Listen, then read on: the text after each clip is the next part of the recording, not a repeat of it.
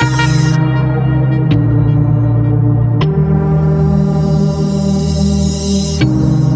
redet, Asi ist nicht tot.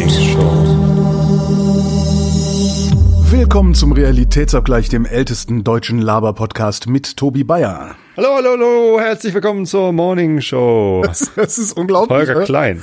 Das, das, also das, das, das, größte, das größte Problem, was ich heute hatte äh, mit dieser Sendung, das größte Problem, das ich jemals mit dem Realitätsabgleich hatte, ist, dass wir äh, am Dienstag, den 3.8. aufzeichnen um 17.10 Uhr und es draußen noch hell ist und wir sonst ja immer erst um 20.30 Uhr aufgezeichnet haben, wenn überhaupt dann mal um 19 Uhr oder so. Äh, Was hauptsächlich daran lag, dass ich ja ähm, bis Ende Juni noch beim Radio gearbeitet habe und das jetzt nicht mehr tue. Das heißt, es gibt jetzt nicht mehr, ist ja, ich bin aber erst um 8 zu Hause Problem. Und äh, da haben wir uns dann Ja, gedacht, und ich habe normalerweise Dienstags Meetings bis um acht. Also Ah, das, das heißt, Ja, das ist ich jetzt hab nicht, Urlaub. Ich soll mich nicht dran gewöhnen, willst du damit sagen? Richtig. Ach, verdammt, ey. Also ich hätte Vormittag noch vorgeschlagen. Ja, ja, aber nee, immer. Tobias, also Tobias, bitte, ja, Tobias. Um zehn kannst du noch nicht. Um zehn will ich noch nicht können. Ist, heute Morgen war das, bin ich irgendwann aufgestanden, habe aufs Telefon geguckt, so ein Anruf in Abwesenheit, äh, der Tag hat doch noch gar nicht angefangen. Und es war so halb zehn oder so. Äh, um 8.13 Uhr hat jemand versucht, mich per Telefon zu erreichen. Ich habe auch irgendwie halb elf zurückgerufen und gesagt, äh, eins können Sie sich gleich merken, Sie erreichen mich um diese Uhrzeit nicht per Telefon. Hat sie gelacht. Ja. Ja, naja, jedenfalls wirft mich das gerade ein bisschen aus der Bahn, diese, diese Helligkeit. Ja. Ja. Bei mir hat heute Morgen um sieben das Telefon geklingelt. Das ist auch und nicht äh, gesund. nochmal zur, zur Erwähnung, ich habe Urlaub. Äh, und ich so, Gott, scheiße, im Urlaub, sieben Uhr klingelt das Telefon, muss was Schlimmes passiert sein. Gehe ich ran. Ähm, ist das äh, das Gesundheitsamt, Was? äh, das mir eine SMS geschickt hat mit einer Terminerinnerung für die Impfung meiner Tochter. Und dann, dann kriegt man so eine SMS vorgelesen. Hast du schon mal eine SMS auf ein Festnetz gekriegt? Nee. Hast du noch ein Festnetz eigentlich? Ich habe noch ein Festnetz, ja. Ja, wenn man da eine SMS hinschickt, dann wird dir die vorgelesen von so einer Telefonstimme. Warum hast du denn da deine Festnetz angegeben? Ja, was weiß ich, äh, äh, hier, ja, hier ähm, Impfzentrale Niedersachsen Ja, habe ich ja. halt äh, nach einem Termin äh, gefragt für meine Tochter und ähm, erstmal irgendwie keinen gekriegt und dann irgendwie einen gekriegt und da waren wir gerade im Urlaub und jetzt haben wir äh, nochmal wieder einen gekriegt und jetzt waren wir mittlerweile aber schon beim Arzt. Hier sowieso, übrigens ganz geil, ähm, wir haben sie natürlich gefragt, sie ist ja erst 13 Jahre alt, Ja. ob sie denn äh, sich überhaupt impfen lassen möchte. Okay. So, und äh, dazu sind natürlich zwei Informationen wichtig. Erstens, äh, die große Schwester, Mareile, hatte ja im November Covid-19 Ja. und hatte ziemlich lange mit den Folgen zu kämpfen. Ist, Also denn, ist, ist denn vorbei jetzt? Also ist jetzt durch alles? schwer zu sagen. Also es gibt immer noch Momente, wo sie sagt, sie ist früher außer Atem, als sie es normalerweise erwarten würde. Aber sie kann halt Leistungssport machen. Ne? Also Das sie geht ist ja wieder, Tänzerin. okay, gut. Ja, das macht sie. So, und das, ähm, keine Ahnung, ob es äh, überhaupt einen realistischen Vergleich zu vorher gibt. Ja, ist immer so ein bisschen blöd. Ne? Hätte ja, Ja, sein können, dass sie noch stärker gewesen wäre, als sie jetzt ist, wenn das alles nicht gewesen wäre, aber keiner kann es messen. Ne? Keiner kann es messen, keiner kann es so genau sagen. Es war halt eine sehr, sehr unangenehme Zeit und wir waren ja im Dezember sogar noch mit ihr im Krankenhaus, weil es irgendwie so schlecht ging. Also eine ganze Zeit lang ging es ihr sehr, sehr schlecht. Ja. So und dass sie jetzt wieder Leistungssport machen kann, ist natürlich super. Ähm, ob das wieder so ist wie vorher oder ob das genauso ist, wie wenn es nicht gewesen wäre, wer weiß das schon. So, ne, aber das ist äh, durchaus ein einschneidendes Ding hier in der Familie gewesen, dass Mareile das hatte. So und äh, die zweite wichtige Information ist, äh, Lovis hat eine durchaus ausgeprägte Angst vor Spritzen. Male. Ah, oh Gott. Ne? Und, Und, gerade äh, die, gerade die äh, SARS-CoV-2-Spritzen sind ja auch so, also weißt du, so die, die Grippeimpfung jedes Jahr ist ja immer so ein ganz kleines Ding, sie nur irgendwie so pieks, fertig. Und SARS, SARS-Spritze war halt irgendwie viermal so lang gefühlt, die Nadel war wesentlich länger, ging tiefer rein. Also ich hatte irgendwie bei der Impfung so das Gefühl, als, also der Gedanke, das Geräusch, das mein Gehirn währenddessen gemacht hat, war da rein. Und das war echt so, wo ich dann so huiuiui. Und ich gucke da ja immer zu, weil ich das total spannend finde, so Ge- Gespritzen Ja. zu kriegen, Blut abgenommen kriegen, und so stehe ich, also heißt, stehe ich drauf, aber finde ich geil zuzugucken. Also echt so, Hatte ich ehrlich gesagt nicht den Eindruck. Also die das sah aus wie eine ganz normale Spritze, aber ähm, unabhängig von der Größe hat sie halt da so ein, eine ziemlich ausgeprägte Angst, äh, inklusive halt so Schnappatmung bekommen und, und wirklich so äh, Richtung Panikattacke. Immer, oder? Nee. Nee? Ich hatte das als Kind auch. Also ich, als Kind bin ich auch fast wahnsinnig geworden. Und mittlerweile finde ich das Glaub vollkommen also- unproblematisch. Das war bei Mareile immer komplett anders. Natürlich mag das niemand gerne. Oder die wenigsten mögen das gerne, wenn da so Spritzen reingesteckt werden, aber ähm, Nee, äh, sie hat sich dafür entschieden und zwar äh, ohne großartig zu zögern. Äh, wir haben ja auch nochmal gesagt, hier, es gibt da irgendwie äh, Möglichkeiten Myokarditis, betrifft eher Jungs, aber wer weiß das schon. So, Das war diese und- Herzmuskelentzündung, ne? Genau. Ähm, aber ja, es geht ja nicht nur um ihre Gesundheit, sondern um die Gesundheit der Gesellschaft. Wir müssen ja irgendwie eine Herdenimmunität erreichen und alle, die nicht geimpft werden, kriegen halt irgendwann Kontakt mit diesem Virus und möglicherweise die Krankheit. Und wenn wir es schon einmal in der Familie gehabt hatten mit äh, längeren Problemen, ähm, ohne das jetzt Long Covid nennen zu wollen, ich keine Ahnung, ne? Also einfach, es waren halt mehrere Monate Eben. Probleme. Also das ist, so, und ich hatte, ich hatte ja Post-Covid. Ich glaube, Long-Covid heißt erst ab sechs Monaten. Ich hatte, halt, weiß nicht, wie lange war das? Zwei Monate knapp Post-Covid. Und Hm. das willst du schon nicht. nee, Also das, willst du einfach. Du willst nicht zwei Monate lang ausfallen. blöd geworden sein und nicht wissen, ob du jemals wieder, wieder einen klaren Kopf bekommst. Ja. Na, hat sie zumindest gesagt, ja, äh, würde ich machen. Und dann ähm, hatten wir halt gerade noch keinen Termin von, vom Impfzentrum. Und äh, dann habe ich in, wir haben so eine WhatsApp-Gruppe, ist über wer will, heißt die, von einem Kumpel, äh, na, tatsächlich noch ein Sandkasten. Ach so, ist über wer, so, Ja, ist über wer will, heißt die. Ess, Ist eine Essen Sie das noch? So, ja? Und der hat einen Gartenbaubetrieb und äh, das hatte angefangen mit hier, ich habe ein paar Betonplatten über, wer will. Ja, so, ah, okay. Ich, ich, ich habe irgendwann so Feldsteine, Ja, okay. großen Haufen Feldsteine abgestaubt für relativ schmales Geld und ja, jetzt posten wir halt immer hier, ich habe ein Babyphone, äh, wer will, äh, und das meiste halt kostenlos. ja, aber ist doch super. und da, super Gruppe, total geil. Und jetzt kam äh, und halt wirklich alles nur lokal und alles nur nette Leute, so, so dass man sich halt auch gerne was schenkt. So und äh, da hat jetzt äh, halt vorletzte Woche eine reingeschrieben. Ähm, ich sitze hier beim Arzt und einer hat den Termin abgesagt und hier wird jetzt gleich ähm, äh, BioNTech weggeworfen. Ja, ist über wer will, ja. So, muss es jetzt kommen. So, äh, äh, ja, ich, äh, hier, äh, meine Tochter. Und ja, dann äh, ruf eben an und ja, es müsste jetzt sein, weil der Arzt hat gleich Feierabend. Also es war mittags. Ja. Der Arzt hatte aber Geburtstag und dann Feierabend und es müsste halt jetzt sein. Und Lovis angerufen, äh, ja, ich bin schon im Bus. Ja, steig am Zopf wieder aus. Bist du noch vorm, ja, ich steig da aus und dann lauf da zu dem und dem Urologen. Was soll ich beim Urologen? Das wirst Ja. du dann schon sehen, Freundchen. Kinder zum Und- Urologen. sie, sie war sie war echt so ein bisschen überfordert, dass ich sie im Schulbus anrufe und dann zum zum Arzt teilen, ja, du kriegst gleich eine Impfung. Oh Gott, oh Gott, oh, echt jetzt? Und ja, und dann ähm, hieß es halt wirklich, es, es muss jetzt sofort sein. Ich bin halt wirklich barfuß ins Auto gesprungen, habe mir gerade noch den Impfpass und den und die Gesundheitskarte von der Tochter geschnappt und bin dahin gerast und haben uns dort getroffen. Äh, ja, und dann hat sie eine Spritze gekriegt. Und hat sie übrigens super gemacht. Also ähm, ich glaube, wenn, wenn jemand Angst vor Spritzen hat, dann ist dieses spontane, ach übrigens, steig mal eben aus aus dem Bus, du kriegst jetzt die Info. Das ist wahrscheinlich das war, genau, ja, stimmt. Das war ziemlich gut. Also ja, hat sie echt super gemacht. Ähm, äh, warst du beim Denkprozess dabei, den sie äh, zur positiven Entscheidung für die Impfung äh, ja, durch, durch, vollzogen hat oder wie man es nennt? Also äh, was heißt dabei? Also ich kann den sehr gut nachvollziehen, äh, weil sie hat ja gesehen, was bei Mareile passiert ist und hat Okay. keinen Bock drauf. ja, so. okay, okay. Ne? Und äh, ich glaube, sie versteht auch die gesellschaftliche Auswirkung. Sie macht sich sehr viele Gedanken. Ja, das um sind so, das, da, genau da wollte ich, so. da wollte ich hin, genau. Ist das, Ja, ist das was, was, So. was, was, was Kinder in diesem Alter schon so tief reflektieren können? Absolut, ich denke schon. Also ähm, Warum geben wir ihnen dann kein Wahlrecht? Ich, ja, gute Frage. Also ich, ich habe da kein Verständnis dafür, dass wir Kindern kein Wahlrecht geben. Hm. Also und und ich finde auch, dass sie es so früh wie möglich selbst ausüben sollten und nicht die Eltern oder so. Ähm, das gibt's ja auch die Überlegung, dass man einfach ähm, Eltern einfach pro Kind eine weitere Stimme gibt. Ja.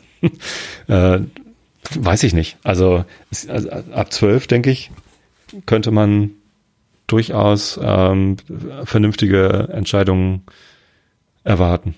Ne? Ja, Ja. Das, das ist so, also das, das höre ich nämlich häufiger, dass dann irgendwie, ja, mein 13-Jähriger, meine 14-Jährige äh, hat das völlig durchdrungen und äh, gute Argumente und abgewogen. Völlig durchdrungen vielleicht nicht, aber mindestens so gut durchdrungen wie der durchschnittlich 25-Jährige. Ja, genau, genau, genau. So. Und da frage ich mich dann wirklich, warum geben wir denen nicht größere Verantwortung dann auch innerhalb der Gesellschaft? Vor allen Dingen, wenn Weil sie die Folgen unmittelbar, tragen müssen. naja, aber nee, eben nicht. Ach so, ja, aber Ja. ist ja auch okay. Aber sie müssen ja, ich meine, auch, auch für eine Impfung musst du die Folgen tragen letztendlich, beziehungsweise auch Ja, wenn du dich dagegen entscheidest. Ja. Ich habe übrigens noch nicht gehört von irgendwelchen Kindern und Jugendlichen, die sich dagegen entschieden hätten. Das finde ich eigentlich interessant. Ähm, ich habe auf Twitter was gelesen und das Okay. wurde dann auch gleich von der entsprechenden Bubble gefeiert. ja. Ja, meine Güte. Also es gibt halt keine STIKO-Empfehlung dafür. Ähm, aus den besagten Gründen. Die haben halt einfach zu wenig Daten über Folgeschäden. Ich glaube nicht, dass sie die Daten rechtzeitig bekommen können. Der Mertens, der Stiko Mertens hat doch jetzt in irgendeinem Interview gesagt, dass es äh, praktisch nicht vergleichbar wäre mit den USA äh, und den Kinderimpfungen dort, weil äh, da wären sie ja alle zu fett und würden sich schlecht ernähren und darum müssten die ja äh, da viel eher, darum würden die da ja kränker und darum ist das Krankheitsrisiko. Äh, oh, ist das bitter. Ja, er hat es nicht genauso formuliert. Ähm, muss ja. mal gucken, ob ich das rausfinde irgendwo noch das Ding.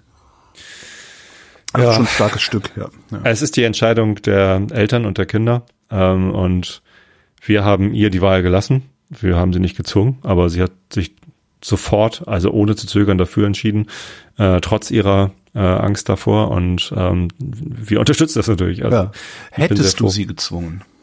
Hätte ich sie gezwungen? Nee, ich glaube nicht. Nee, also gerade wegen dieser Angst davor hätte ich sie nicht gezwungen.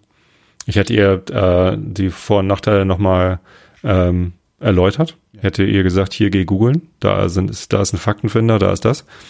Ähm, aber gezwungen hätte ich sie, glaube ich, nicht.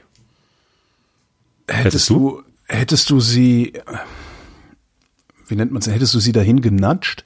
Also hättest du alles versucht, sie zu einer Impfung zu überreden, oder hättest du dann auch irgendwann gesagt, okay, wenn du nicht willst, dann äh, hast du halt, wenn ich will, der hat schon, dann hast du auch keinen Hunger.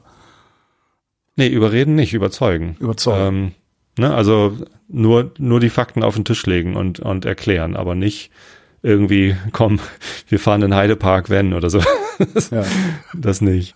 Ach, das ist überreden ist, wir fahren in Heidepark. Okay, jetzt habe ich dann den Unterschied auch. Ich hätte jetzt gedacht, überzeugen wäre das gleiche wie überreden. Nee, überreden ist äh, jemanden äh, durch ja auch Nudging und auch äh, und sachfremde Informationen okay. ähm, von äh, zu etwas überreden, was er vorher eigentlich nicht wollte oder sie. So und überzeugen ist, ähm, wenn man äh, mit Argumenten, die zur Sache gehören, die Meinung des anderen beeinflusst. Äh, ja, ja, ich denke schon. Na gut. Nö, das ist meine ja, Definition. Nö, ist völlig in Ordnung, die Definition. So, ich habe so übrigens zwischenzeitlich dann äh, beschlossen, dass äh, wir die Sendung, wenn uns nicht noch was Besseres einfällt, nennen Mädchen zu Urologen. Da klicken alle drauf. Das ist so, das ist so der Clickcatcher, ich sag's dir. Clickbait. Clickbait, Clickbait so war das. Earcatcher ist das, was ich früher mal gelernt habe, was man braucht. Ähm, wo wir gerade bei Krankheiten sind, ne? Wenn ich dir einen guten Rat geben darf, ja? Zahnpflege. Ja. Betreib Zahnpflege und betreib sie aufwendig und exzessiv. Und Denn damit meinst du nicht nur Zähne putzen, sondern auch Zahnseide, Zahnseide vor allen Dingen also und äh, und äh, professionelle Zahnreinigung? Das ja das auch, ja, auf jeden Fall, weil äh, wenn du das nämlich nicht machst oder wenn du da also ich weiß gar nicht warum, also es ist jetzt nicht so, dass ich da groß nachlässig wäre. Ist jetzt also Zahnseide äh, habe ich, äh, mittlerweile benutze ich sie regelmäßig. Zahnseide habe ich irgendwie so mehr oder weniger sporadisch benutzt. Zahnreinigung habe ich nie gemacht, weil ich dachte, ach, das ist hier Igelleistung, da wollen sie dir wieder Scheiß verkaufen. Ähm, ich habe allerdings äh, witzigerweise im Nachgang meiner Covid-Erkrankung äh, eine Parodontitis entwickelt, also eine, eine hm. Zahnfleischentzündung, und zwar äh, über fast mein gesamtes Zahnfleisch. Ähm, bin da jetzt auch seit ein paar Wochen schon in Behandlung, also ist auch mittlerweile ist auch schon etwas besser geworden. Aber das ist das ist richtig scheiße. Ich weiß nicht, manchmal hat man das ja, dass man sich irgendwie so von der Pizza so ein Splitterchen in die Papille, äh, ne, in diesen Zahnzwischenraum, in, diese, in das Zahnfleisch so reinrammt und sich das dann irgendwie so ein bisschen entzündet. Und wenn du das aber über einen gro großen Teil deines gesamten Ober- und Unterkiefers hast und das die ganze Zeit so ein bisschen zwickt und sowas, das ist sowas von Kacke. Da kann ich nur dringend raten, putz dir regelmäßig die Zähne, putz mhm. dir eine halbe Stunde nach dem Essen die Zähne, jedes Mal, also außer du bist unterwegs und Snack und sowas, abends schön Zahnseide durchziehen, vielleicht sogar so eine antibakterielle Mundspülung abends noch reintun. Ähm, ich weiß nicht, woher ich's habe. Also mein Arzt sagte, es war ganz witzig, also ich hatte dann sagte, ja, irgendwie, sagt, irgendwie haben wir über Covid geredet und wir haben darüber geredet. Äh, und er meinte, ja, hat er jetzt öfter auch schon auf dem Stuhl gehabt, Leute, die nach einer Covid-Erkrankung äh, Probleme mit dem Zahnfleisch gekriegt haben. Kann aber auch an, äh, an Medikamenten liegen, die man nimmt, kann auch an Genetik liegen sogar. Mhm. Also es ist richtig, also das ist eine, das ist eine echt fiese Sache, weil äh, das Schlimme eigentlich ist, er sagte dann, also ich habe dann gefragt, so, was kann ich denn machen, dass das nicht chronisch wird? Und er meinte, ah, es, es, es äh, sieht mir eher so aus, als wäre das schon chronisch. Ja. Das Einzige, was wir jetzt machen können, ist äh, zu gucken, dass es nicht schlimmer wird. So. Mhm. Äh, ja. Mit Whisky spülen. Mit Whisky spülen, genau. Es, es tötet wahrscheinlich auch die Bakterien. Habe ich das, Glück, ehrlich gesagt. Weil das Unangenehme ist ja, ne, wenn du also die Behandlung ist dann also erstmal normale Zahnreinigung ähm, und danach äh, geht er mit so einem Messinstrument, das also genauso aussieht wie dieser Zahnarztpiekser, den er hat, ne, dieses krumme, dieses Häkchen, dieser Captain Hook, äh, den drückt er in deine Zahnzwischenräume um zu gucken, wie weit sich das Zahnfleisch schon zurückgezogen hat. Das wird dann alles dokumentiert, Zahn für Zahn. So, ne? Das heißt, du liegst da und es macht die ganze Zeit zack, zack. Das ist schon äußerst unangenehm. Und danach, die Behandlung sieht dann so aus, dass er in diese Zwischenräume, also in diese Taschen, die sich zwischen den Zähnen und Zahnfleisch gebildet haben, äh, dann mit so einem Zahnreinigungstool reingeht und dann den Dreck rauskratzt. Ja. ja, also genauso wie bei Zahnreinigung auch, so zirp, zirp, zirp macht das ja immer, ne? So kritz, kritz, kritz. Das ist aber in deinem Zahnfleisch drin, so zarr, zarr. Das hört sich, hört sich und fühlt sich an, als würde der da, weiß ich nicht, einen halben, ein halbes Pfund Bitumen rausholen oder sowas. Ähm, ja, und das, das dann teilweise ja. auch noch mit diesem, mit diesem Ultraschallgerät hinterher. Apropos Bitumen, genau. Und, also, und ähm, willst du das oh. gar nicht hören? Hast du gerade nee. Zahnschmerzen? Nee, das nicht, aber du kennst doch meine Aversion gegenüber Zahnärzten. Ich habe doch mal die Geschichte so. erzählt, wo sie mir, wo sie mir diese, diese Füllmasse ans Zäpfchen geschmiert und ja. mit dem Sauger wieder weggesaugt haben. Ich da alles vollgereiert habe. Oh Gott. Ähm, ja, nee, aber ja, was ich also sagen ja. wollte ist, ja. nehm, nimm, nehmt, das ist der Aufruf an alle, nehmt das mit der Zahnpflege ernst, weil wenn diese Zahnfleischentzündung mal da ist, dann ist jeder Tag, wo du irgendwie abends betrunken ins Bett fällst und dir nicht die Zähne geputzt hast, ähm, ja eigentlich so ein Tag äh, hat ungefähr die Qualität von, ach, ich habe heute Mittag einen Burger gegessen, heute Abend eine Pizza und einen halben Kasten Bier getrunken, war zwar schön, aber ich hasse mich jetzt selbst, weißt du? Mhm. So ein Effekt hat das irgendwie, dass du denkst, so, ja. fuck, ey, Mann, fuck, ich weiß doch ganz genau, wenn ich das nicht regelmäßig mache, dann fängt es übermorgen wieder an zu bluten an der Ecke da oben und sowas. Sehr unangenehm. Ja, also er kann ich voll unterstützen, obwohl ich in dem Stadium noch nicht bin. Ähm, ich habe mit professioneller Zahnreinigung vor drei Jahren erst angefangen, muss Aha. ich sagen. Erst, ich bin ja auch schon 46, also mit 43 habe ich angefangen oder 44. Ähm, was wahrscheinlich spät ist, aber äh, mir war das lange Zeit, ich habe da gar nicht drauf geachtet, dass die, ich bin bei der AOK Niedersachsen. Ja. Ähm, das ist keine Werbung, äh, tatsächlich nicht, weil die müssen ähm, jeden nehmen, also da kann man ja gar nicht für werben. Die, erstens müssen sie jeden nehmen, zweitens, also die übernehmen 80 Prozent der Kosten für eine professionelle, professionelle Zahnreinigung Meine einmal pro Jahr. Ja. Ähm, und ich hatte das nie gemacht und jetzt habe ich halt diese Reinigung gemacht. Habe dann versucht, mich bei der AOK Niedersachsen online anzumelden, damit ich es einfach hochladen kann, den, äh, ja. äh, die Quittung. Geht nicht. Ich kann mich da nicht online anmelden. Also ich habe schon mehrfach probiert, die kriegen es nicht hin, dass ich da einen Online-Zugang bekomme. Ich muss da hinfahren. Jetzt bin ich letztens hingefahren nach Buchholz ähm, zum Büro. Ja, heute aus betrieblichen Gründen geschlossen. Das ist echt so, ja, toll. Also es ist einfach, es ist unmöglich, da mein Geld zurückzubekommen. Jetzt habe ich die ja, Quittung von den letzten beiden Jahren äh, und die, die Rechnung von, von diesem Jahr ist noch gar nicht da. Naja, gut. Aber kannst du das nicht per ähm, Post äh, schicken?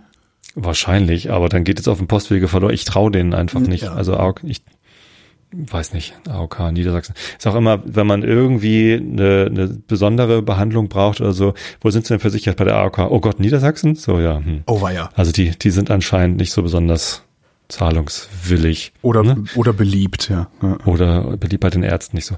Ja, ähm, nur, also ich war, wie gesagt, vorletzte Woche, irgendwann letztens war ich äh, gerade da, vor drei Wochen und habe das machen lassen und die war auch ganz zufrieden, wie ich so geputzt hatte.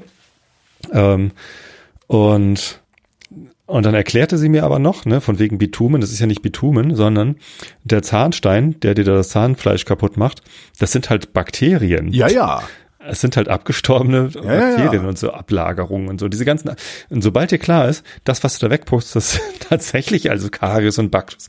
Die sehen ja nicht so aus wie, wie diese Dinger aus dieser Kinder-Animationsgeschichte äh, von früher. Ich weiß nicht, kennst du das? 80er Jahre, mhm. Karies und Baktus? Ja, ja, das sind gar nicht ähm, so lustige kleine Gesellen mit, ja, ja, ja Ärmchen genau, dran. Ja. Aber also dieser Zahnbelag, das ist halt, und, und, und der Zahnstein ist abgelagertes Bakterium sozusagen. Ja, ja das ist so, kennst du das, wenn du, wenn du nach Hause kommst, also du warst so im Urlaub, 14 Tage oder drei Wochen oder noch länger, kommst du nach Hause, drehst ein Wasser an auf und da kommt erstmal so Braunes raus, ne? Ja, da denkt man ja auch mal, das ist Rost. Nein, das ist kein Rost, das sind Bakterien. Wirklich. Ja, hat mir, ich weiß gar nicht, wer mir das, ich glaube, das, ich glaube, ich habe ich hab mal so eine Führung bei so einem Wasserwerk mitgemacht, da haben die mir das mal gesagt. Weil, nee, nee, und wenn du nach Hause kommst, ruhig mal, also an allen Wasserhähnen erstmal aufdrehen, fünf Minuten laufen lassen, äh, damit das einmal ordentlich durchgespült wird. Das ist einfach Schmodder, der da hängen bleibt und vor sich hingärt, ja. weil da keine Bewegung mehr auf dem Rohr ist. Ja. Also das ist also, es sind, es sind Bakterien. Ja, wir waren jetzt gerade eine Woche weg und Wo war dir? Äh, hm? Wo? Ah, erzähl ich gleich. Okay. Ähm, zumindest nehme ich auf Reisen unsere elektrische Zahnbürste nicht mit. Ja, ich Weil, auch nicht. Da muss man das Ladegerät mitnehmen und so. Ne? Und dann, das heißt, auf Reisen habe ich immer nur halt die normale manuelle Zahnbürste. Gibt's denn sowas nicht mit normalen Batterien? Naja, das Ladegerät ist ja eigentlich nicht so schlimm. Das ist ja gar nicht so viel Platz weg oder so. Ich nehme ja auch die Ladegeräte für mein Handy, meine Uhr, ja, was ist recht. alles. Ja, ja, ja, ja. So, eigentlich könnte man das ja auch noch mitnehmen. Das wäre ja gar nicht so schlimm. Aber irgendwie habe ich es mir halt so angewöhnt, dass ich halt auf Reisen immer dann manuell putze, ohne unelektrisch. Und ich fühle mich dann immer dreckig. Also es fühlt sich nie so sauber an wie nach der elektrischen. Ja, ist es auch nicht. Ähm, ich, ich war auch eine Woche im Urlaub, also wir waren auch eine Woche weg und mhm. da habe ich genau das auch nicht gemacht, nämlich meine also meine elektrische Zahnbürste nicht mitgenommen und mein Zahnfleisch ist dadurch wieder schlimmer geworden. Oh. Ja. Also nehmt nehmt es nicht nur ernst, sondern nehmt auch eure elektrische genau. Zahnbürste mit, auch wenn es ein bisschen unpraktisch ist. Oder um es mit den Worten der Kanzlerin mit den Worten der Kanzlerin zu sagen, es ist ernst, bitte nehmen Sie es ernst. Ja. Sie hat es nur ein bisschen anders betont, weil sie, sie hat in all den Jahren nicht gelernt zu betonen. Ich habe ja, als die Kanzlerin geworden ist damals, habe ich gedacht, oh Gott, die kann überhaupt nicht sprechen. Ich bin zwar überhaupt kein CDU-Parteigänger, aber ich schreibe jetzt ans Bundeskanzleramt und biete der Bundeskanzlerin an, ihr Sprechen beizubringen. Oh. Habe ich aber nie gemacht. Vielleicht wäre es aber mal bestimmt angenommen. Hätte sie bestimmt angenommen. Weiß ich nicht. Glaube ich nicht. Nein, natürlich Obwohl, nicht. Nee, natürlich nicht. Ja, also wenn, dann ja würde sie sich dann professionellen Coach ja gut, dann hätte ich halt irgendwie einen Laden gegründet und hätte eine um zwei Größenordnungen überhöhtes Angebot geschrieben, dann hätten sie mich genommen. Ja, dann darauf fallen die alle mal rein. Ja. ja. Ähm, ich war im Süden und zwar oh. der Sohn meines Bruders, mein äh, Neffe sozusagen, mhm. hatte erst Kommunion äh, südlich von München in Otterfing und äh, die haben uns eingeladen, das ging aus, war auch alles erlaubt und dann ja, dann machen wir es natürlich, äh, familiäre Verpflichtung und war auch schön. Äh, war nur mega stressig. Also wir haben gedacht, okay, wenn wir dann eh schon da sind, dann äh, würde ich auch einmal ganz gerne im Biergarten sitzen mit meinem Arbeitskollegen, der da wohnt. Mhm. Äh, ich habe einen Arbeitskollegen, der wohnt in Uffing am Staffelsee. Da war ich auch noch nie. Hm? Uffing, ja, Mai, habe ich gesagt. Ja, Uffing, ja. Uffing, das ist genau. Uffing. Ähm, Staffelsee, total schön. So, und da war ich noch nie und dachte ich, hey, den habe ich jetzt auch zwei Jahre nicht gesehen, wäre halt nett. Und ich habe eine neue Mitarbeiterin eingestellt in München. So, und Wie, die habe ich dann.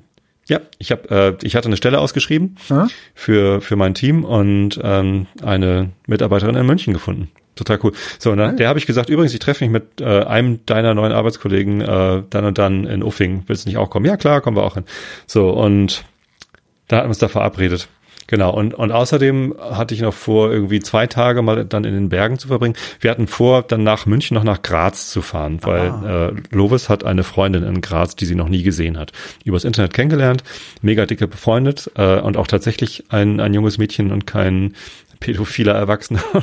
also man macht sich ja, ah, man macht sich ja als Vater sofort Sorgen, wenn, ja. wenn, wenn das Kind Internetfreundschaften hat. Oh nee, aber äh, die hatten schon Videotelefoniert und ich habe sie okay. auch schon gesehen und äh, ich habe dann vorher auch die Eltern kontaktiert und gesagt, ich möchte bitte, bevor wir dorthin fahren, äh, von den Eltern wissen, ob das für die überhaupt okay ist. Ne? Also nicht, dass Stimmt. die denken, Lovis wäre. Also, also, ne?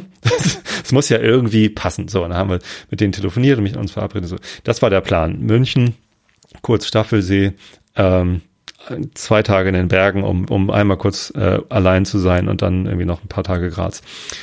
Und es war, der Urlaub war mega stressig, mega anstrengend und es ist so viel schiefgelaufen, wie es nur irgendwie irgendwie geht, schon als es losging. Ne? Also Steff hat am Vormittag noch gearbeitet und dann sind wir am Nachmittag in den Zug gestiegen und ich hatte ihr irgendwie eine falsche Uhrzeit gesagt. Dann war sie mega gestresst, als sie von der Arbeit kam. Ja, wir müssen in einer Stunde los. Was? Ich denke um vier. Ja, nee, um vier ab Harburg. Ah, hm. So, und dann, dann war das schon stressig und dann sitzen wir im Zug äh, mit meiner Mama noch. Also hin sind wir zu fünft gefahren, also wir vier und meine Mama. Ähm, und dann rufe ich aus dem Zug aus im Hotel an und sag, ja, unser Zug ist um kurz nach zehn in München und ähm, Ich wollte Bescheid sagen, dass da noch jemand äh, kommt. Hm. Ja, um elf machen wir aber die Rezeption zu. Aber Sie können ja schon mal die, äh, die Testzertifikate äh, oder Impfzertifikate rüberschicken, dann checken wir sie schon ein. Aha. So. Äh, ja, ja. Was? So. Hatte ich nicht aufgepasst. In Bayern braucht man im Moment ein gültiges äh, Impf- oder Testzertifikat, ja. um in einem Hotel übernachten zu können. Ist das nicht überall so? Was weiß ich. Äh, ich schlafe halt nicht in Hotels. Und ich hatte auf der Webseite das nicht gesehen. Angeblich stand es drauf, ich habe es da nicht gesehen. Und dann sage ich, hören Sie mal, ich bin um fünf nach, äh, ich bin jetzt im Zug und um fünf nach zehn in München. Wie kriege ich denn jetzt noch ein Testzertifikat? Ja, also wir haben ein Testzentrum hier vor der Tür. Aber die haben äh, vor einer Stunde zugemacht. Nee, und, und das könnten wir auch machen von der, von der Rezeption. Aber sie müssten halt vor elf da sein. Ich so, ja, eigentlich muss ich aber dann um kurz nach zehn noch das Auto abholen. Wir haben ein Mietauto für die Zeit gehabt, die wir dort unten waren. Und das schaffe ich nicht. Also fünf nach zehn in München am Hauptbahnhof, dann nach Pasing, um das Auto abzuholen, weil die Autoausgabestelle im Hauptbahnhof natürlich schon zu hat.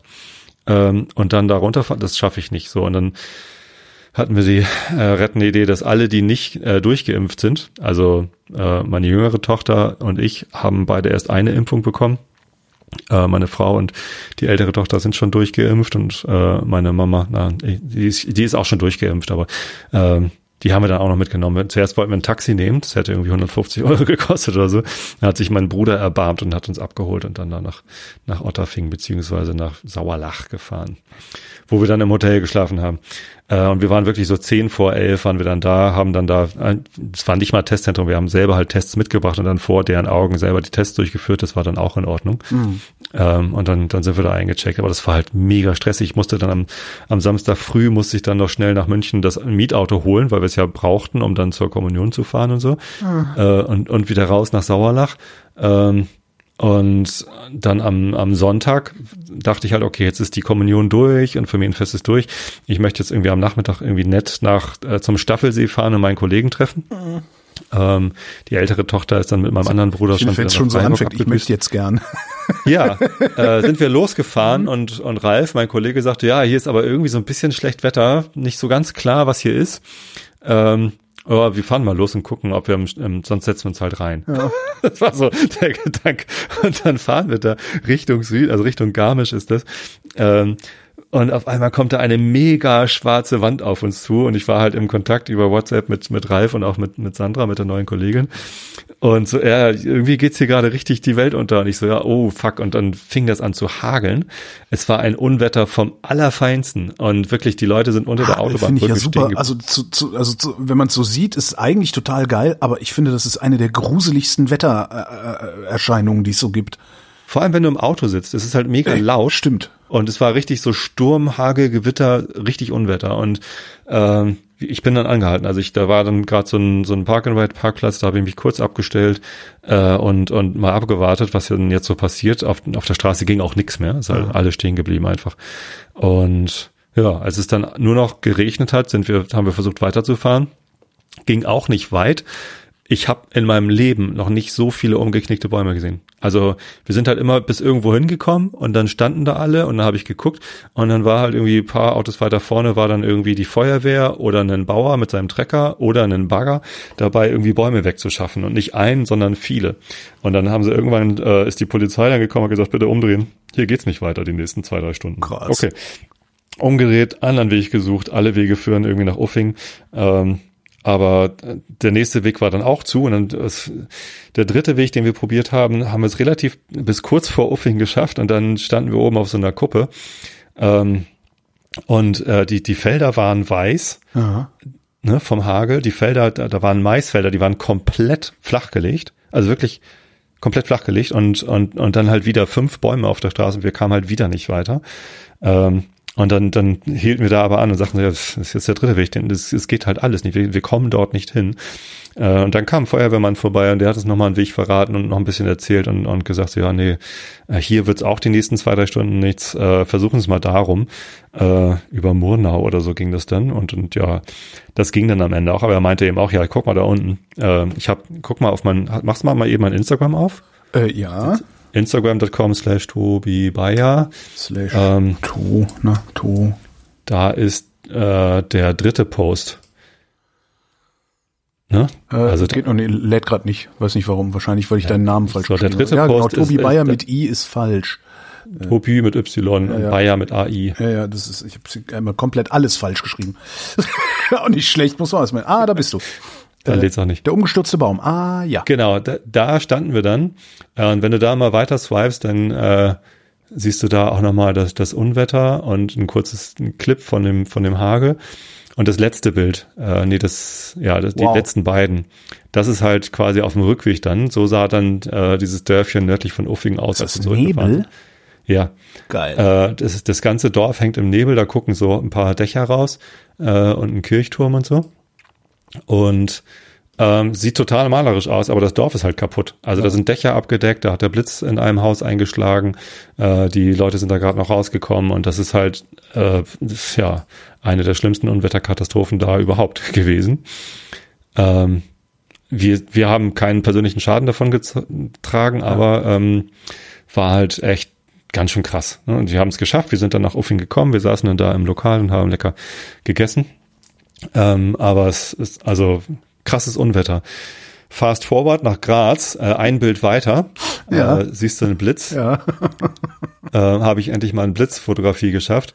Ähm, hat's halt am Freitagabend in Graz hat's halt äh, auch gestürmt. Womit gehagelt, hast du das Bild gemacht? Das ist mit meiner Z6. Okay. Und ich hatte mein 20 Millimeter Sigma drauf. 1,4. Blende Belichtungszeit? Blende 1,4. Belichtungszeit sind, glaube ich, so, ich habe so 8 Sekunden Belichtung gemacht. Mhm. Ja. Ähm, ja, lese ich am nächsten Tag auf äh, irgendeinem Social Media, dass das das schlimmste Unwetter in Graz seit Alter. 1938 war. Graz war überflutet, äh, die Feuerwehr im Dauereinsatz, ganz alle Keller voll, die Straßen überflutet und äh, auch richtig viel kaputt gegangen. Ja. Und irgendwie verfolgen mich die Unwetter. Also dieser Urlaub war ein Unwetterurlaub. Kann Ich, ich, ich also wir persönlich haben halt keinen Schaden davon getragen, Ja. aber es ist echt so. kann ich, äh, kann ich aber mithalten. Ne? Also wir waren ja auch eine Woche weg. Okay. Und zwar Erzähl. in St. Peter-Ording waren wir.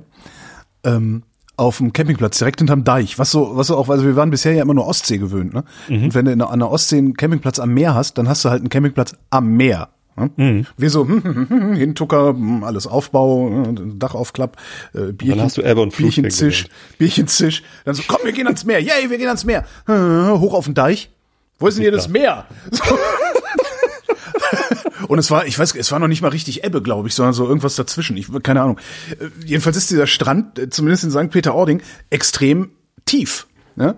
Das heißt, Ja. du, du und, und den Sand war ich auch, bin ich sowieso nicht so gewohnt, so dünnen Sand, weil wenn du sehr schwer bist, dann kannst du in so feinem Sand nur sehr schwer laufen, weil du so viel verdrängst die ganze Zeit. Ähm, jedenfalls sind wir dann gefühlt eine Viertelstunde vom Deich überhaupt bis an, an die Küste, also an den Meeresrand gelaufen, was irgendwie ganz nett war. Das Ganze bei, ähm, also sind Sonntag hingefahren, sind 30 oder 31 Grad angekommen, haben dann schwitzend wie die Tiere da unseren Kram aufgebaut. Und äh, ich weiß jetzt gar nicht, dann, warte mal, hatten wir das da schon mal? Der Sturm hat euch das Vorzelt genommen. Ne? Genau, der Ja. Sturm hat uns das Vorzelt gehört. genommen. der, der Sturm hat das Vorzelt geholt. Das, das, also jedenfalls, ich, ich kriege die Tage jetzt nicht mehr so genau zusammen. Man möge mir verzeihen, wenn ich den zeitlichen Ablauf äh, auf die falschen Tage lege. Ich glaube, wir haben dann Sonntag haben wir, haben wir erstmal gepennt, dann haben wir Montag äh, war auch noch schönes Wetter, auch irgendwie 28, 29 Grad, also super warm und, und, und sch- sch- schwül und sonnig und alles toll. Aber äh, nachmittags ist mit Regen zu rechnen. Wir so, ah, Regen, wir haben ja extra dieses neue Busvorzelt gekauft. Ähm, das ist ja dann toll, das kann man dann davor machen, wenn man, wenn es dann regnet, kann man da sitzen. Und wenn der Regen von der Seite kommt, ist halt besser als so eine Markise. Ne? Weil, wenn es von der Seite kommt, ist hier, bist halt trotzdem nass. Zelt aufgebaut, alles ganz toll. Dann fing es auch irgendwann an zu regnen. Und wir so, oh, oh, oh, Stühle reingestellt, Tisch reingestellt, dann da gesessen, haha, mit dem, weiß ich nicht, Aperol Spritz oder was auch immer wir in der Hand hatten und dem Regen gelauscht und gedacht, hahaha, welch eine gute Investition. Und dann kam der Wind. Ähm, ich glaube, das war dann sogar erst am zweiten Tag. Es wurde dann halt windig. So, ähm, fing so an mit was weiß ich, 35 kmh, Böen 45, das ist alles noch irgendwie erträglich. Äh, Ich glaube, das war dann am Dienstag oder am Mittwoch. Ich, wie gesagt, ich krieg's nicht mehr hundertprozentig auf die Reihe. Hatten wir dann aber irgendwann in der Nacht Böen 85 kmh. So dass ich, äh, also wir pennen im Bus immer oben, also im aufgeklappten Dach. Ähm, das, das ist halt dieses Aufstelldach, da ist halt nur so ein Zeltstoff drumrum, ne? So, ein- so, so, so ein dicker Baumwollzeltstoff. Also schon ganz gut, aber ist halt eben nur ein Zelt. Und das hat an diesem Bus gerappelt und gedonnert und wow. die ganze Zeit habe ich irgendwann Katrin geweckt und habe gesagt, hör mal, ey, mir ist ich werde hier gerade paranoid.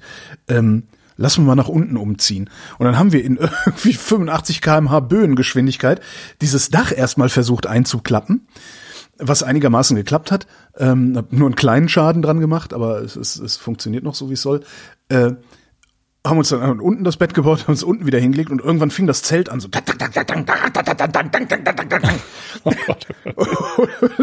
Stellt sich raus, ähm, ein paar Schnüre sind losgerissen, einer hat sich durchgescheuert, weil der eine, äh, der eine Hering äh, scharfkantig war.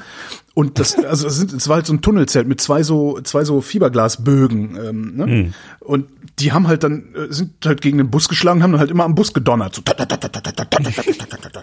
worüber Katrin dann total nervös geworden ist und raus ist mitten in der Nacht, irgendwie um fünf oder weiß der Geil was, und dann nochmal Ehringe eingeschlagen hat, wie so eine Irre. Ja, und äh, irgendwann haben wir das Zelt dann abgebaut, weil wir auch überhaupt nicht mehr genug Abspannschnüre hatten, um das irgendwie ordentlich stehen zu lassen. Das war wirklich total krass. Und dann wurde es immer kälter. Ähm, es war, wir sind dann am, am Sonntag, Samstag, Samstag glaube ich war das was, Samstag, wo es dann irgendwie nur noch 17 Grad hatte oder so. Äh, und Sonntag sind wir dann gefahren und da wurde dann das Wetter langsam wieder besser. Und ich habe, hab ich, ich habe das noch nie erlebt, dass ich innerhalb einer Woche im Grunde alle Jahreszeiten außer im Winter einmal abgekriegt habe. Und ich habe noch nie in meinem Leben so einen Sturm erlebt. Also gar nicht mal, dass die, ne, also jetzt nicht orkanartig oder sowas, äh, also nicht die Intensität, sondern die Dauer. Da war einfach mal drei Tage Sturm.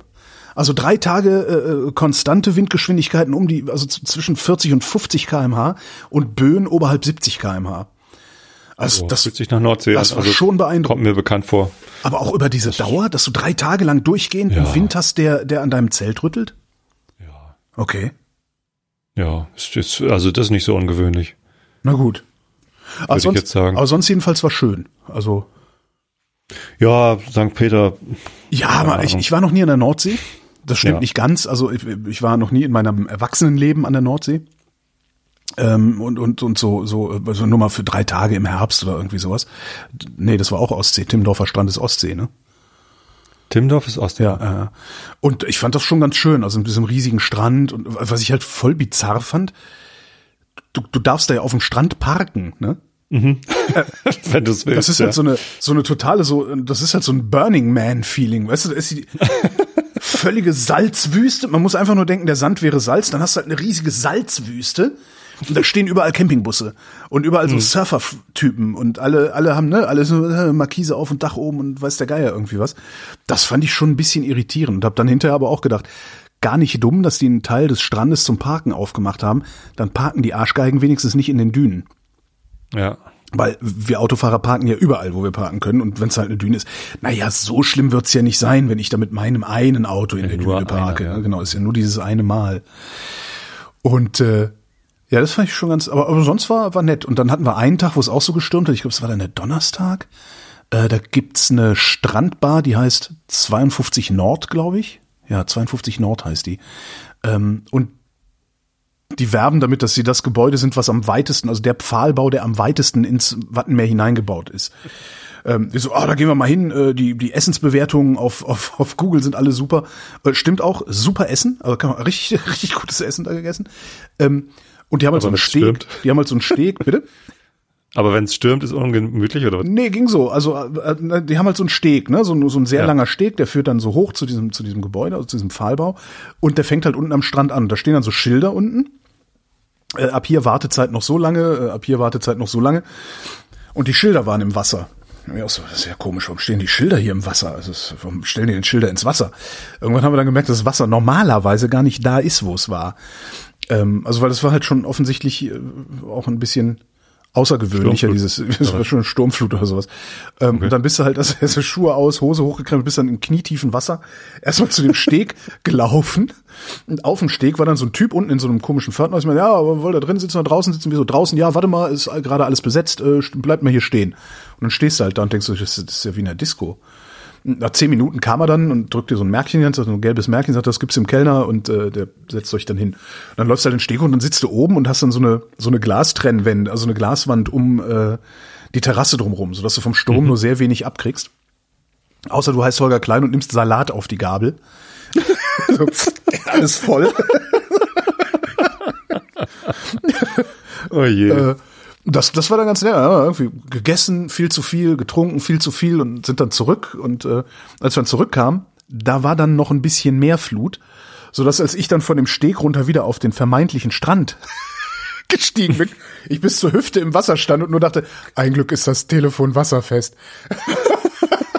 war aber echt, echt ganz nett. Also ich habe, ich habe, also ich fand das ein, ein, ein im Grunde sehr schönen Urlaub und bin äh, eigentlich ein bisschen traurig, dass wir schon los mussten. Aber also eine, länger als eine Woche würde ich da jetzt auch nicht nochmal hinfahren. Also das, äh, das bringt's dann auch nicht. Das, das ist so. Also ich fand's okay, aber muss man nicht, muss man nicht nochmal unbedingt hin. Ja. Ich habe auch ein sehr schönes Foto, ein Vanlife-Foto gemacht, wenn du mal bei mir in Instagram guckst. Instagram slash Holger Klein. Äh.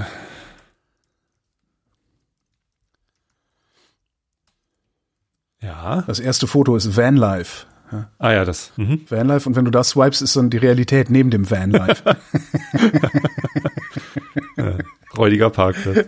genau. Und das ist, das, so ist das ja immer mit Vanlife. Ne? Du hast ja immer irgendwie Leute, die so Fotos machen, die so aussehen, als wären sie Mutterseelen allein am, am Strand. Äh, oft liegt dann immer alle, noch so eine halbnackte Frau. Leer. Oft liegt dann immer noch so eine halbnackte Frau hinten in dem Auto drin. Ich weiß nicht warum, weil ich habe, seit ich den Bus habe, habe ich jetzt nicht ständig halbnackte Frauen hinten im Auto liegen, oder? Ich habe es nicht mitgekriegt, kann auch sein. Ähm, und, und ich finde dann aber immer so die Realität, wenn, wenn du dann siehst, wie viele Fahrzeuge daneben dran stehen. Ja, man muss halt nur den richtigen Bildausschnitt wählen, dann sieht's auch nach einem coolen, einsamen Urlaub am Strand aus. Ja. Das ist sowieso ein, ein ziemlich äh, wichtiger Hinweis bei der Fotografie. Und was ich richtig krass fand, Bildausschnitt. was ich richtig krass fand, war, ähm, überall, wo du hingegangen bist, ja, äh, habt ihr euch mit der Luca-App angemeldet? Jo, haben wir. Danke. Was? Also ich habe dann, ich habe dann immer gesagt, nee, haben wir nicht, also habe ich nicht Luca App. Dann hast du halt einen Zettel gekriegt, den sie dann auch tatsächlich wieder eingesammelt haben. Ich habe dann auf ja. Twitter einfach nur geschrieben, hier, wenn du, wenn, wenn du ja gesagt hast, hat keiner sich mehr gekümmert. Und da replieten einige, die gesagt haben, ja, ich war da und da, da hast du einen Zettel ausgefüllt, aber den hat nie jemand eingesammelt.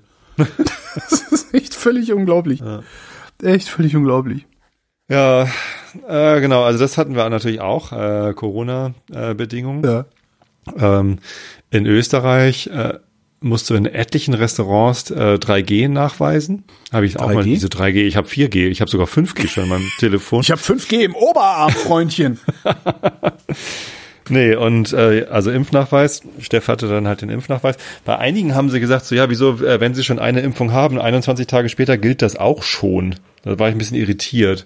Also in Österreich ja. scheint es auch zu reichen, wenn du eine Impfung hast und 21 Tage wartest, dann giltst du auch schon als sicher genug. Naja, zumindest äh, gibt in Graz ein Testzentrum äh, in der Messehalle und äh, da haben wir uns dann mehrfach halt irgendwie einen zertifizierten Test geholt.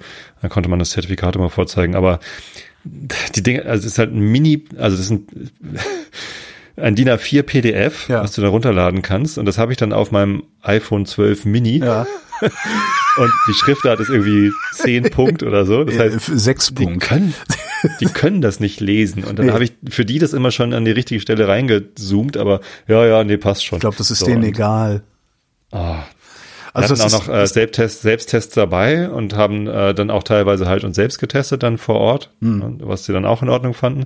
Aber auf die Ergebnisse der Selbsttests haben sie auch nicht geguckt. Ja, nee, ist, ich glaube wirklich, das ist das, das, das ist denen egal, äh, weil na, die Landesregierung hat ja gesagt, dass das super ist mit dieser Luca-App, dann wird das ja super sein. Und ich glaube, den meisten ist auch gar nicht, also ich ist so mein, mein, mein Gefühl wirklich nur, dass den meisten gar nicht wirklich klar ist, was, was damit gemacht wird. Aber ja, wenn wir, wenn wir hier so einen Luca-QR-Code hinmachen, dann heißt das, dass wir unseren Laden aufmachen und Leute reinlassen dürfen. Ja, richtig. Das scheint so angekommen zu sein in der Gastronomie und so wird das Ding auch behandelt. Äh, das, Luca wird in Österreich natürlich nicht eingesetzt. Ja, natürlich, die, das, ach echt, sind die vernünftiger? Ähm, da, da gibt es halt 17 verschiedene Eincheck-Möglichkeiten. Und gäbe es hier theoretisch auch, ne? Das äh, die, haben die Luca-Leute nur gut, gute PR gemacht, sodass ja. die äh, Smudo. Ja.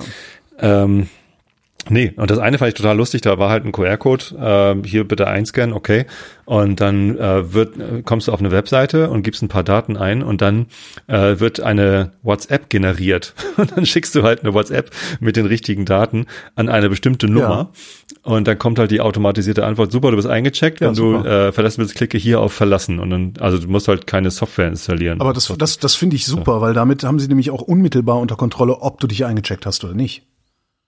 Sie haben zumindest auch deine Telefonnummer dann Ja. ne? und, und wissen halt, okay. Ich habe ja auch überhaupt kein Problem, meine Telefonnummer anzugeben. Das mache ich ja auch, wenn ich diese Zettel ausfülle. Ja? Ja. Ich habe halt nur ein Problem damit, mir irgendwie diese Glücksritter-App äh, auf mein, mein Telefon zu installieren, weil ich, äh, weiß ich, ich traue dem Ding halt nicht. Weder vorne noch hinten.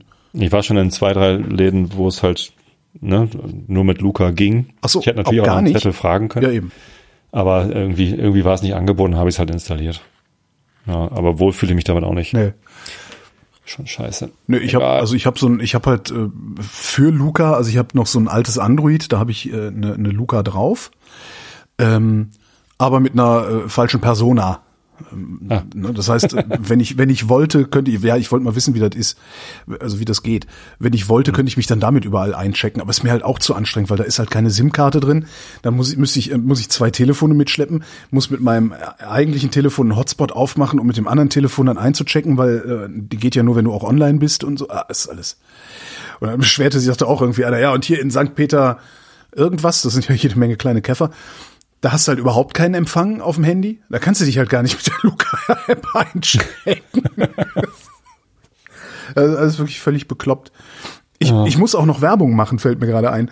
Ähm, Mach Werbung. Weil erstens äh, hat sich ja Ich habe auch noch einen Nachtrag. Erstens haben sich ja Teile der, der Hörerschaft beschwert, dass ich, äh, dass, dass es keine Möglichkeit gibt, nachzuvollziehen, wo ich überall Podcasts mache und was ich überall produziere. Und dann habe ich gedacht, ich mache jetzt einfach im Realitätsabgleich immer Self-Plugging. Also, der AWO-Podcast, äh, ich glaube, den hatten wir letztes Mal noch nicht, ne? Also dass ich, ich mache was für die Arbeiterwohlfahrt. Ähm, Habe ich noch nie gehört, dass du für die was machst. ja, ich mache einen Podcast Also, für die ja. Arbeiterwohlfahrt. Neuerdings und ähm, auch nur zwölf Folgen lang. Äh, und zwar jede Woche vor der Bundestagswahl eine Folge. Mittlerweile sind vier Folgen erschienen. Ähm, ich sag mal so, der Arbeits, der, der Arbeitstitel ist oder die, die, die, die, die Mission, Mission Statement, ne? Nee, also wir, wir reden mit Menschen über äh, Sozialpolitik oder und Soziales, äh, die normalerweise nicht in einer Talkshow im Fernsehen zu Wort kommen. Das heißt, äh, ich rede halt dann wirklich mit der Leiterin von einer Sozialstation, habe jetzt mit einem, ja, so, ne, so Themen halt Integration, Digitalisierung und alles Mögliche, aber das dann immer aus so einer Perspektive von AWO-Mitarbeiterinnen und Mitarbeitern, die ja, an der Front sozusagen, also vor Ort arbeiten und da irgendwas zu tun haben. Da mache ich einen kleinen Podcast jetzt. Leider nur zwölf Folgen, weil ich finde es total, ich, das sind halt die Guten, ne? Jetzt kommt der Nächste um die Ecke und sagt, "Äh, ja, aber die Skandale und da hat der Funktionär Geld hinterzogen. Ja, wo 250.000 Leute arbeiten, ne? Da wirst du auch immer einen finden, der Geld aus der Kasse klaut. Ja. Ja, aber prinzipiell sind das halt die Guten, weil die machen halt die ganzen, die ganzen Angebote, äh, wie jetzt, was weiß ich, schwangeren Konfliktberatung und all sowas, ne? Ja, und da mache ich, da mache ich einen Podcast jetzt neuerdings. Wie gesagt, zwölf Folgen nur, vier Folgen gibt's schon. Link geht in die Shownotes. Äh, in den Werkstattgesprächen für Hornbach habe ich mit einem Dudelsackbauer gesprochen. Geil. Super, oder? Ist ja auch so eine dieser Sendungen, wo du denkst, naja, was gibt's da groß zu reden? Ist halt so ein Sack mit so Flöten dran. Ist aber trotzdem Naja. eine Stunde geworden. Und ich hatte, Baut er auch Illenpipes? was macht er? Baut er Oh nee, Illenpipes? nee, aber über die hat er geredet. Der meinte, das wäre so ziemlich das Schwierigste, was man bauen könnte und Oh. das Schwierigste, was man spielen könnte. Ich möchte so gern Illenpipes spielen können. Oder überhaupt erstmal Zugriff auf Illenpipes haben. Ja, nee, das ja, da äh, ja. Er meinte, das wäre, das wäre wirklich sackenschwer. Und ich glaube, wir waren uns dann auch irgendwann im Vergleich, äh, im, im Verlauf des Gesprächs einig, dass äh, das eigentlich nur Betrunkene erfinden können. So ein Instrument. Sehr schön. Oh, Illenpipes ist mein Trauminstrument. Und äh, ich habe ja den ähm, diesen diesen Podcast für meinen meinen alten Radioarbeitgeber für Radio 1, äh, die Ferngespräche, wo ich mit Auslandskorrespondenten spreche. Ähm, bitte abonniert das alle, damit ich auch nächstes Jahr noch einen Job kriege. Ähm, da habe ich jetzt, äh, ich weiß nicht, hast du, hast du, hast du schon mal reingehört? Afghanistan habe ich jetzt gerade. Afghanistan hast du gehört. Ähm, und davor die Folge Singapur hast du nicht gehört. Nee, Die willst du hören. Weil die Aha. ist das genaue Gegenteil der Afghanistan-Folge. Okay. Also das genaue Gegenteil. Ja? Das ist halt ein, also es ist ein Ehepaar, ähm, Bodewein und Senzel, die sitzen in Singapur, teilen sich die Stelle, die Korrespondentenstelle. Und äh, Lena immer so, ah ja, und dann das Land, äh, die Gerüche, die Menschen, das Essen. Und, und Holger immer so, ja, also äh, äh, Bahrain, unglaublich langweilig, gibt's nicht mal Alkohol. so, so ein Niveau, sehr, sehr schön. Ja, wie fandst du Afghanistan? Ähm, sehr aufschlussreich. Oder? Ich habe vorher äh, relativ wenig über Afghanistan gewusst, äh, musste ich mir eingestehen. Ähm, und mir, mir war zwar bekannt, dass es jetzt einen Truppenabzug geben soll, aber ich hatte gar nicht mitbekommen, dass der auch schon stattgefunden hat. also da geht ziemlich viel an mir vorbei. Nee, äh, fand ich gut. Gut, freut mich. Das war, das war auch schon, das war auch schon. Ja, es ist, ich mache mehr davon. Ich habe jetzt noch äh, ein Gespräch mit einer Kollegin aus ähm, Nairobi. Da gucken wir allerdings dann nicht mehr, nicht mehr nur in ein Land, sondern äh, da habe ich versucht, mit ihr das gesamte Berichtsgebiet durchzuklappern. Das ist ja immer so ein bisschen, ne, die, die sitzen dann mhm. da ja irgendwie, die hat ja halb Afrika, äh, ich glaube ein Viertel von Afrika, oder irgendwie 17 Länder, 16, 17 Länder hat die dann irgendwie unter Beobachtung. Okay. Und äh, da haben wir versucht, das ist cool. da haben wir versucht, in jedes Land mal wenigstens einmal kurz reinzuleuchten. Ne? Was ist da los, was passiert da, was passiert da? Ja. ja. Und mal gucken, im Moment äh, beackere ich noch einen Kollegen, um aus Nordafrika noch was erzählt zu kriegen, dann für in vier Wochen. Ja, mal sehen gibt so viele Ecken auf der Welt, von ja, denen man eben. zu wenig weiß. So Aber es gibt auch so, so viele Ecken in Deutschland, von denen man viel zu wenig weiß. Also ich mache ja gerade äh, ein bisschen Wahlkampf. Ja, äh, für, ja stimmt. Für, für die Grünen und, und das ist halt schon, da, dann vernetzt man sich so ein bisschen mit den Grünen in den umliegenden Gemeinden und Kreisen und so. Und das ist schon ganz interessant, äh, dass man dann mal mitbekommt, was da eigentlich gerade los ist und was ja. die so bewegt und so. Das ist ganz interessant. Übrigens. Ähm, Ach so, ich dachte, du erzählst, jetzt, du erzählst jetzt konkretere Geschichten noch. Mist. Eigentlich kannst du äh, Eine konkrete Geschichte aus dem Wahlkampf habe ich und zwar hatte ich erzählt, dass wir Plakate gemacht haben. Ich wir habe irgendwo ein Foto von dir gesehen ja, mit einem Plakat von dir, wo drunter so ein grünes Fahrrad mit einem Pfeil war, das auf dich, der auf dich gezeigt hat, wo du gefragt hast, ob du jetzt ein grünes Fahrrad kriegst, was ich ehrlich gesagt sehr, sehr lustig fand. Aber ich habe auch so einen etwas so einen lauen Kinderhumor. Ja. Ja, genau so war das ja auch gemeint, der Post. Ähm, das ist das erste Mal, dass mein Gesicht in groß irgendwo plakatiert rumhängt. Ich meine, ähm, als Musiker hatte ich das ja nicht. Die Plakate haben wir selbst gemacht und da war ich halt immer nur äh, klein drauf, wenn überhaupt. Ja. Äh, ist dein Gesicht schon mal in, in A0, was ist das, A0, A1 irgendwie äh, formatfüllend plakatiert worden? Sehr gute Frage. Ich glaube auch nicht, nee. Und das ist, wenn du so fragst total merkwürdig an, an so einem Plakat vorbeizufahren. Naja, zumindest, ähm, wir waren, das ist halt unser erster Wahlkampf für die meisten von uns. Ne? Ähm, David hatte schon mal Wahlkampf für die CDU mitgemacht, aber ähm, die, die meisten hier in der, in der Dorfgruppe haben das halt noch nie gemacht. Und dann war halt so bisschen Nervosität, okay, ab dann und dann dürfen wir plakatieren, wir müssen dann aufpassen, dass wir auch die guten Spots bekommen. Ne? Es gibt Aha. nicht so viele Laternen. Man darf ja auch nicht überall ein Wahlplakat hinhängen, sondern also es darf nicht an Verkehrsschildern hängen, es darf halt nur an Laternen oder an Bäumen und es muss, darf nicht äh, direkt im Kreuzungsbereich oder sowas, ne? Also man muss so etliche Regeln beachten. Was ich ja auch so faszinierend finde, ist, wenn du ein Wahlplakat runterreißt, ist das eine Straftat, ne? Richtig. Genau. Das finde so, ich genau krank. darum geht's. Das finde ich wirklich krank. Wirklich. Wir haben sehr früh, wieso findest du das krank? Ist, das ist doch eine Straftat, ich bitte dich. Was soll denn das? Das ist eine Straftat, wenn du ja. ich, ich reiß ein Wahlplakat runter, weil ich äh, weil ich keine Ahnung, weil ich die Kommunisten doof finde oder die Nazis doof finde oder so. und dafür bin ich im Zweifelsfall hinterher vorbestraft? Richtig. Das ist doch mit ähm, Kanonen auf Spatzen geschossen mach eine Ordnungswidrigkeit draus, lass mich 250 Euro oder sowas zahlen, irgendwas, was mir wehtut, aber doch nicht eine Straftat. Ich weiß nicht. Also ähm, es ist schwierig, da so eine Grenze zu ziehen, denn genau davon wollte ich gerade erzählen. Okay. Wir, wir waren die Ersten, die ihre Plakate fertig hatten und haben dann auch äh, schön plakatiert ja. im Dorf. Äh, von der Gegenseite hörte man dann auch gleich in Kritik, oh, viel zu viele Plakate von den Grünen und irgendwie, was soll denn das? Hier alles vollgekleistert und so, was nicht stimmt. Also so viele Plätze gibt's gar nicht, wo man Plakate hin hinhängen kann. Ich glaube, der Bürgermeister war ein bisschen sauer, dass wir direkt vor seinem Haus eins hingestellt haben. auch noch eins mit meinem Gesicht drauf. Also wir haben hier in Karkensdorf gar keine Einzelgesichter geklebt, ja. sondern äh, nur Gruppenfotos, aber wir haben die Gruppe nochmal aufgeteilt und keine Ahnung.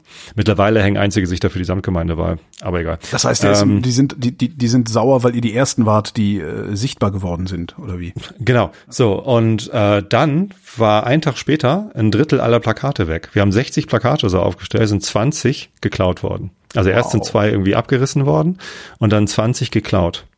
Ne? Und dann haben wir nachplakatiert und dann sind wieder welche weg. Also ähm, insgesamt, also Dutzende von Plakaten wurden, wurden entwendet. Da willst du ja eigentlich Tracker drin haben, ne? um zu gucken, wer war das. Weiß ich nicht mal, ob das legal wäre. Aber ähm, das ist halt, also es ist massiv Aufwand, äh, die Plakate zu gestalten, sich darauf zu einigen, was steht dann drauf, das richtige, die richtige Designvorlage finden, das zu bestellen, äh, das zu kleistern und das aufzustellen und so. Das ist echt viel Arbeit. Ja. So und es geht um einen demokratischen Prozess. Es geht um die quasi die Grundfeste der Demokratie. Es geht um Wahlen, ja. um Wahlwerbung und Wahlwerbung gehört halt zur Demokratie inhärent mit dazu. Ja. Ja, und wenn deine Wahlwerbung aber nahezu komplett entfernt wird, ja dann ist das wirst du, ein, wirst du vom politischen Willensbildungsprozess äh, mit Gewalt ausgeschlossen. Und das ist, das ist äh, demokratiefeindlich. Und ich finde das zu Recht eine Straftat. Wenn mir einer ein Hitlerbärtchen anmerkt oder so, ne, das ist dann irgendwie zwar irgendwie albern und doof, ja. aber also damit hatten wir ja gerechnet oder dass mal eins abgerissen wird oder dass mal eins irgendwie auch dann irgendwie umgetreten wird oder so. Normal kann man mit rechnen, aber ähm, so in dem Ausmaß hat das keiner von uns kommen sehen. Ne? Und äh, eine Woche später oder zwei Wochen später hat die SPD plakatiert und zwar richtig viel, also deutlich mehr als wir, äh, mit so Vordermännern. Das sind auch so lauter Begriffe, die ich jetzt erstmal lernen muss. Äh, wir haben so Aufsteller benutzt, Affiche-Plakate, einfach so äh, ne, Kleisterplakate auf äh, Pressspanholz ja. und dann an, an die Laterne stellen. So mit, ach so, äh, an die Laterne stellen. Ich dachte so mit äh, Kabelbinder oben dann irgendwie festmachen. Nee, ranstellen. Äh, die Dinger, die oben an den, an den ähm, an den Laternen hängen, heißen Vordermänner. Ja. Äh, und das ist einfach nur äh, Pappe, die dann mit äh, Kabelbindern oben befestigt werden. Okay. Also wenn das Pressspanholz wäre, das wird ja, das wäre zu schwer. Mhm. Ne, das ist einfach nur, also die, die, die Dinger, die oben hängen, das ist meistens nur Papier oder Pappe. Und ähm, davon haben die halt Olaf Scholz hier einmal rauf und runter im ganzen Dorf. Ähm, ein paar Tage später waren die alle weg. Also auch die Hälfte davon oder Aha. so. Und, und die lagen dann äh, hier in den öffentlichen Mülleimern einfach zusammengeknüllt äh, oder gefaltet. Äh, wir haben welche bei uns, ähm, wir haben so eine große blaue Papiertonne. Ja. Äh, und bei uns steht sie relativ dicht am Hauseingang, weil was sollen wir die woanders hinstellen? Äh, und die war voll mit SPD-Plakaten. Wahrscheinlich wollten wir das am Ende noch eine anhängen oder so. Vielleicht wollten sie die auch einfach loswerden und mein, mein äh, Papiereimer war am deutlichsten zu sehen. Also, also äh, ich finde, dass welcher Partei ist das denn noch passiert, beziehungsweise welcher Partei ist das denn nicht passiert? Dann würde ich ja als erstes mal Anhänger dieser Partei äh, verdächtigen. Ähm, ich habe gehört, dass es der CDU auch passiert sein soll. Mhm. Die haben aber noch gar nicht so viel plakatiert. Äh, äh, und die Plakate, die ich gesehen habe, die stehen alle noch. Unter anderem da, wo unsere vorher standen. Aha. Und das finde ich eine mega Frechheit. Ja. Also die nutzen halt, es ist eine Straftat und ähm, du kannst natürlich gern dafür sein, dass es nur eine Ordnungswidrigkeit sein soll. Mhm. Ich finde es okay, dass es eine Straftat ist. Ähm, und ja, die CDU in Karkensdorf nutzt jetzt die Straftaten anderer aus. Also Ja. ich will denen nicht unterstellen, dass sie selber die Straftaten begangen haben. Ähm, aber ich finde es nicht Ja, aber Frechheit, woher, sollen Sie wissen, dass ihr da schon st- gestanden habt? das wissen sie. Ja, natürlich wissen Sie das, aber das ist ja, es gibt ja Wissen und weil Wissen. das bei ne? denen in der Straße ist. Ja, okay. Und also darüber gab es ja auch schon dann Beschwerden und so. Aber kann, kannst du Also- dann jetzt nicht hingehen und dann einfach so ein Pappding da drüber hängen, weil damit bist du dann ja auch prominenter. Das kann ich machen, Ja, ja. würde ich machen. Stimmt. Aber stimmt schon, ich kann es mit der Straftat schon nachvollziehen. Ich finde es nach wie vor übertrieben, aber ich kann es nachvollziehen, weil wenn es eine Ordnungswidrigkeit ist, dann kannst du halt auch hingehen, kannst sagen, okay, was kostet ein Plakat runterreißen? 80 Euro. Wir sammeln jetzt 8000 Euro und zahlen davon die Ordnungswidrigkeit, die Ordnungsgelder dafür, dass wir äh, ganze Straßenzüge von einer bestimmten Und Plakatsorte die Demo Demokratie, Genau. indem dann niemand mehr wahl- Genau, damit könntest du dann im Grunde äh, wäre das dann ein, wie würde man das denn nennen, ein negatives Wahlkämpfen sozusagen, ja. Und Genau. das wäre dann billig und es wäre vor allen Dingen berechenbar. So gesehen ist das mit der Straftat schon ganz, ganz sinnvoll. Aber trotzdem, das ist nicht. Ich glaube auch nicht, dass Plakate zur Willensbildung beitragen. Ähm, ich glaube schon. Echt? Weil, also, ja, zumindest hier in Karkensdorf konnte man bisher, zumindest bei der Kommunalwahl, die Grünen nicht wählen. Ja. Weil es halt keine gab. Ah, okay, So, ja, dafür ist es gut. Ja, ja, ja. Uns absolut. ist schon ja. wichtig, dass die Leute in Karkensdorf jetzt wissen, hallo, es gibt uns jetzt. So, Absolut. ihr könnt jetzt auch uns wählen. Weil sonst erfahren sie es womöglich erst im Wahllokal Mhm. und haben sich halt vorher noch gar keine Gedanken gemacht, wen sie denn wählen wollen. Ja. Ja, zum Aufmerksamkeit erzeugen in so einem Fall ist es gut. Aber ich glaube nicht, dass jemand sich von einem Wahlplakat in seiner Wahlentscheidung beeinflussen lässt, oder? Nee, vielleicht nicht. Ich habe letztens, äh, nee, heute, genau, heute habe ich Kartoffeln geholt. Wir haben hier im, im Ort so ein, ne, so, so einen Kasten, wo einfach Kartoffeln drin sind und dann legst du Wie? Geld in die so. Kasse und kannst dir Kartoffeln mitnehmen. Ne? Ich weiß nicht, ob du das kennst, also Äh, gibt's halt auf Dörfern. Ja, ich habe was in, in Potsdam gab's das immer, da war auch so jemand, der hat aus seinem aus seinem Garten hinterm Haus immer irgendwelches Gemüse und Zeugs irgendwie vorne auf so einen Genau. Tisch gelegt. Schon daneben stand dann die Kasse des Vertrauens und da ist ja. ja. Hm. So, und äh, direkt neben dem äh, Kartoffelhaus äh, stand halt ein CDU-Wahlplakat. Und ich war kurz irritiert, äh, ob das überhaupt äh, zulässig ist, dort so ein Plakat hinzustellen. Das ist erstmal Und dann abgemacht, fiel mir ne? ein, ah, es gehört, also, ja, also das ist halt, das ist halt ein Grundstück von einem CDU-Mitglied. Ah. Und da kann er ja machen, was er will. So soll er, soll er das so tun. Ähm, Und dann habe ich überlegt, so, okay, alle, die jetzt Kartoffeln holen, wählen sie dann CDU. Naja, ich ja schon mal nicht. äh, vielleicht tatsächlich hast du recht, es trägt wahrscheinlich wenig dazu bei, aber es ist halt Aufmerksamkeit auf mhm. jeden Fall. Und ähm, es gibt, habe ich gehört, in äh, bei uns hier in der Samtgemeinde Torstedt zu den äh, Kommunalwahlen so viele Parteien und Einzelbewerber wie noch nie. Ist das gut oder die ist das schlecht? Jetzt, die müssen jetzt neue Zettel äh, suchen. Also die müssen erstmal eine Druckerei finden, die so breite Zettel bedrucken Krass. mag oder kann oder so. Ist das gut oder schlecht? Eigentlich finde ich es gut. Demokratie ist immer gut, wenn wenn es viel Auswahl gibt. Ja. Ähm, dann dann ist da für jeden was dabei. Äh, allerdings gibt es jetzt auch hier im Nachbarort und wisst ihr zum ersten Mal die Basis, oh die Gott. kandidiert. Ne? Und die Basis ist ja eine Querdenkerpartei. Ja. Und ob man das will, mit denen jetzt hier Kommunalpolitik machen, ich weiß nicht. Nee, im Zweifelsfall ist man halt gezwungen, das zu tun, ähm, oder zwingt sich selber das zu tun, sagen wir mal so. Ist halt wie mit der AfD in vielen Kommunalparlamenten ja auch. Ne? Das die sind hier kommunal nicht vorhanden, mhm. äh, wohl aber LKR, diese Nachfolgeorganisation, also die neue Lucke. Ach so, der, der versucht schon der, wieder. Der Lucken, der Luckenbüßer. Der, der, der, echt, der, dass der nicht einfach mal, dass der nicht aufgibt, dass er nicht einfach mal sagen kann, so ja. Er hat es nicht verstanden. Der, nee, genau. Er hat genau. nicht verstanden, was schiefgelaufen ist. Und er denkt immer noch, er kämpft fürs Gute. Ja. Nehme ich an. Ja gut, das, das denken wahrscheinlich gar nicht wenige AfDler auch, dass sie fürs Gute kämpfen. Ne?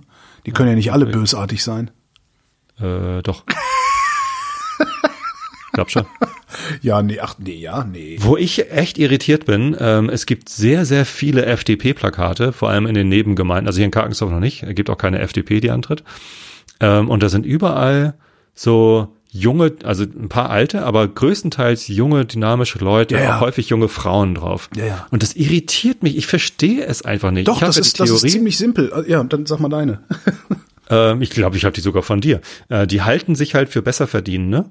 Und, und glauben, dass sie von der Politik der FDP bevorteilt wären, sind es aber am Ende nicht. Na, die, nee, die, es, es gibt tatsächlich, also es gibt einmal, gibt es sowieso die Besserverdienenden, die tatsächlich von der FDP-Politik bevorteilt werden würden. Ähm, FDP-Politik ist vor allen Dingen Politik für junge Leute. Ja? Wenn du nämlich jung bist und gesund bist und mobil bist und agil bist, dann bist du auf den Staat gar nicht so sehr angewiesen, wie du bist, wenn du, wenn du älter bist, wenn du gebrechlicher bist, wenn du kranker bist, wenn du nicht so viel verdienst. Und das Problem bei jungen Leuten, und darum kommt die FDP auch insbesondere bei Erstwählern jedes Mal, ja fast, oder sagen wir fast jedes Mal, wieder so extrem gut an, ist, dass der Mythos vom, du kannst es aus eigener Kraft schaffen, was die ja erzählen den ganzen Tag, das verfängt bei jungen Leuten besonders gut, weil die noch gar nicht begriffen haben, dass du Produkt deiner Umwelt bist. Und zwar viel stärker, als du es gerne hättest, Produkt deiner Umwelt zu sein. Ja, dass du dein Abitur nicht selber geschafft hast, sondern du hast das Abitur überhaupt nur machen können, weil deine Eltern dich in die Lage versetzt haben, das zu machen. Äh, du, du hast nur studieren können, weil deine Eltern dich in die Lage versetzt haben. Du kannst zwar prinzipiell ja, alles aus eigener Kraft erreichen, aber von den Leuten, die viel erreicht haben, und behaupten, sie hätten es aus eigener Kraft gemacht, das, das haben die gar nicht. Die hatten Eltern mit genügend finanziellen Ressourcen, da war genügend kulturelles, finanzielles Kapital vorhanden. Ähm, das ist ja, und das, das kommt bei jungen Leuten sehr gut an, weil die glauben sowieso, dass sie, erinner dich dran, wie warst du mit 18, 19, 20, 21? Da hast du gedacht, du könntest die Welt aus den Angeln heben. Ja. ja? Äh, und dann kommt natürlich. Äh, ich habe sogar gedacht, ich sei der Einzige, der das könnte. Ja, das siehst du. Und, und dann, dann wunder dich nicht, warum, warum ausgerechnet äh, so eine FDP-Programmatik bei diesen Leuten besonders gut ankommt, weil die sagen ja letztlich genau das. Du zählst, niemand sonst zählt, nur du. Was du willst, das sollst du kriegen. Wenn du was machst, dann wirst du es schaffen. Und, und viel, viel später stellt sich ja dann erst raus, dass es gar nicht so ist. Und wenn du dann zu denen gehörst, die, die gut durchgekommen sind, aus welchen Gründen auch immer, weil sie viel Glück hatten, ähm, ja, weil, weil sie das richtige Produkt zur richtigen Zeit, nimm mich. Ja, mir ist mein Leben lang die Sonne aus dem Arsch geschienen. Ähm, das Einzige, was ich vielleicht selber gemacht habe, ist, die guten Gelegenheiten zu erkennen und rechtzeitig zu ergreifen. Ja, das mag sein, dass ich das aus eigener Kraft geschafft habe, vielleicht aber auch nicht. Vielleicht war mir das auch nur möglich, weil ich immer wusste, dass es bei meinen Eltern zu Hause, wo ich groß geworden bin, immer ein Zimmer geben wird, in dem ich pennen kann und immer eine Wand, wo Internet rauskommt, sodass ich irgendwas machen kann und irgendwie auf die Füße kommen kann. Aber wenn du jemand bist, der das alles nicht hat, ich kenne so jemanden, ja, wenn du jemand bist, der das alles nicht hat, äh, dann gehst du einfach keine Risiken ein. Ja, guck dir doch die Gründer an, all die, all die Gründer, die so tolle Ideen haben und voll ins Risiko gegangen sind. Guck dir die Familienhintergründe von denen an. Das sind enorm oft Leute, die gar nicht wirklich hart hätten fallen können.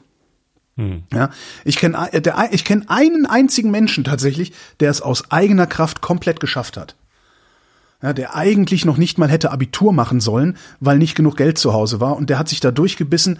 Der hat nicht äh, ein Jahr Sabbatical gemacht danach, sondern ist sofort auf eine Fachhochschule gegangen, hat sofort gebüffelt und gearbeitet wie ein Blöder. Und der hat es wirklich geschafft, sich da rauszuarbeiten und selber einen kleinen Laden aufzumachen. Äh, und vermutlich hat der nicht FDP gewählt. Das weiß ich nicht, aber der rennt auch nicht rum und erzählt, ja. jeder kann es schaffen. Ja, ja. Das sind ja nur die, die es längst geschafft haben und die und da unterstelle ich auch noch nicht mal, ich unterstelle auch da keine Bösartigkeit. Ne? Du hast ja, also das, das Einfachste für mich wäre ja jetzt zu behaupten, guck mal, ich habe es doch geschafft, ja, ich habe die Rente durch, ich habe eine Wohnung, die mir gehört, ich äh, habe ein gutes Einkommen, ich habe mein eigenes Geschäft. Ähm, und das habe ich alles aus eigenem Antrieb und ich möchte, so bilde ich mir jetzt ein. In dem Moment, wo ich mir selber eingestehen würde, dass ich das nur geschafft habe, weil ich unter bestimmten Umweltbedingungen existiert habe, ja, soziale, klimatische, finanzielle, you name it Bedingungen.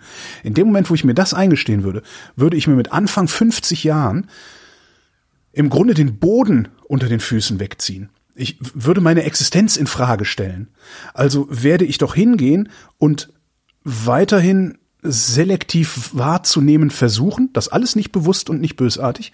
Ich werde weiterhin selektiv wahrzunehmen versuchen, dass die Welt, in der ich dahin kommen konnte, wo ich bin, genau die richtige Welt ist.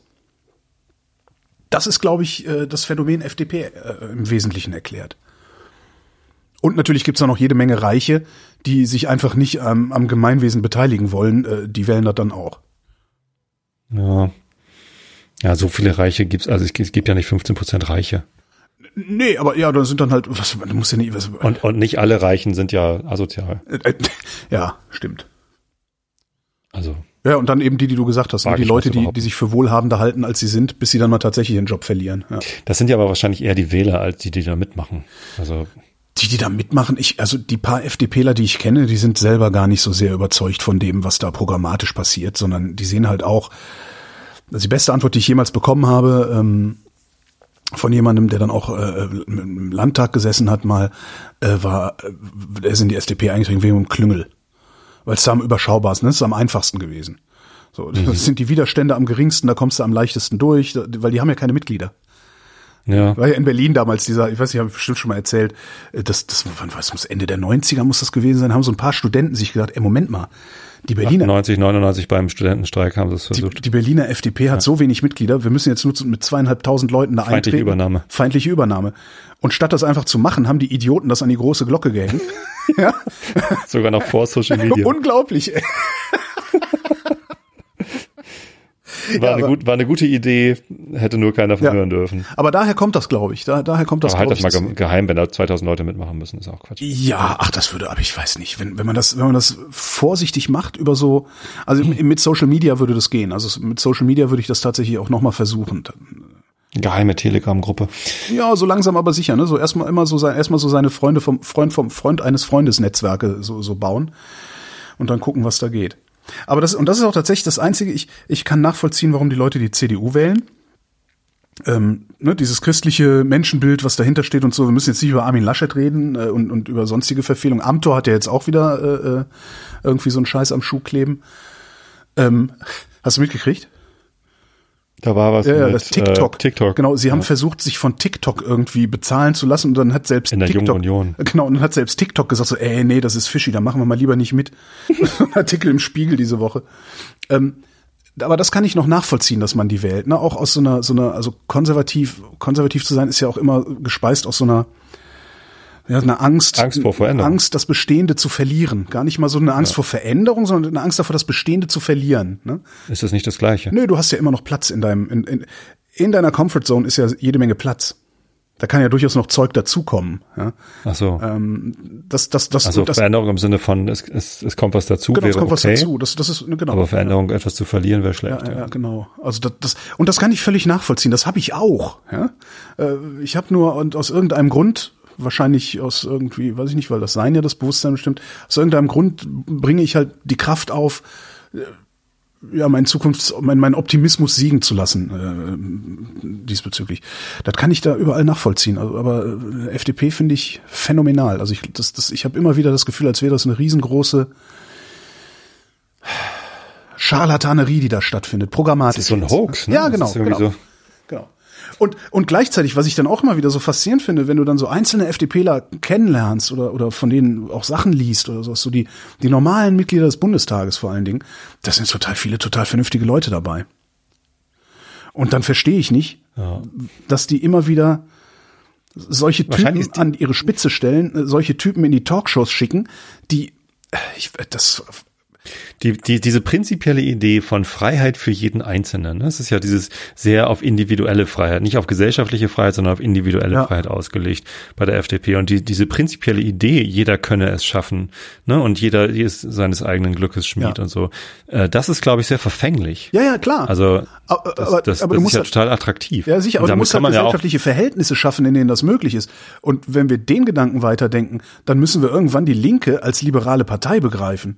Und das, kann, das, ne, das geht ja nur auch nicht, weil die, wenn man weiterdenkt, eine Politik machen, in der tatsächlich allen alles möglich sein könnte, weil niemand mehr Angst davor haben muss, aus seiner Wohnung rauszufliegen. Ja. Hast du dieses, dieses, dieses, was war das in der Süddeutschen von diesem Münchner FDPler gehört?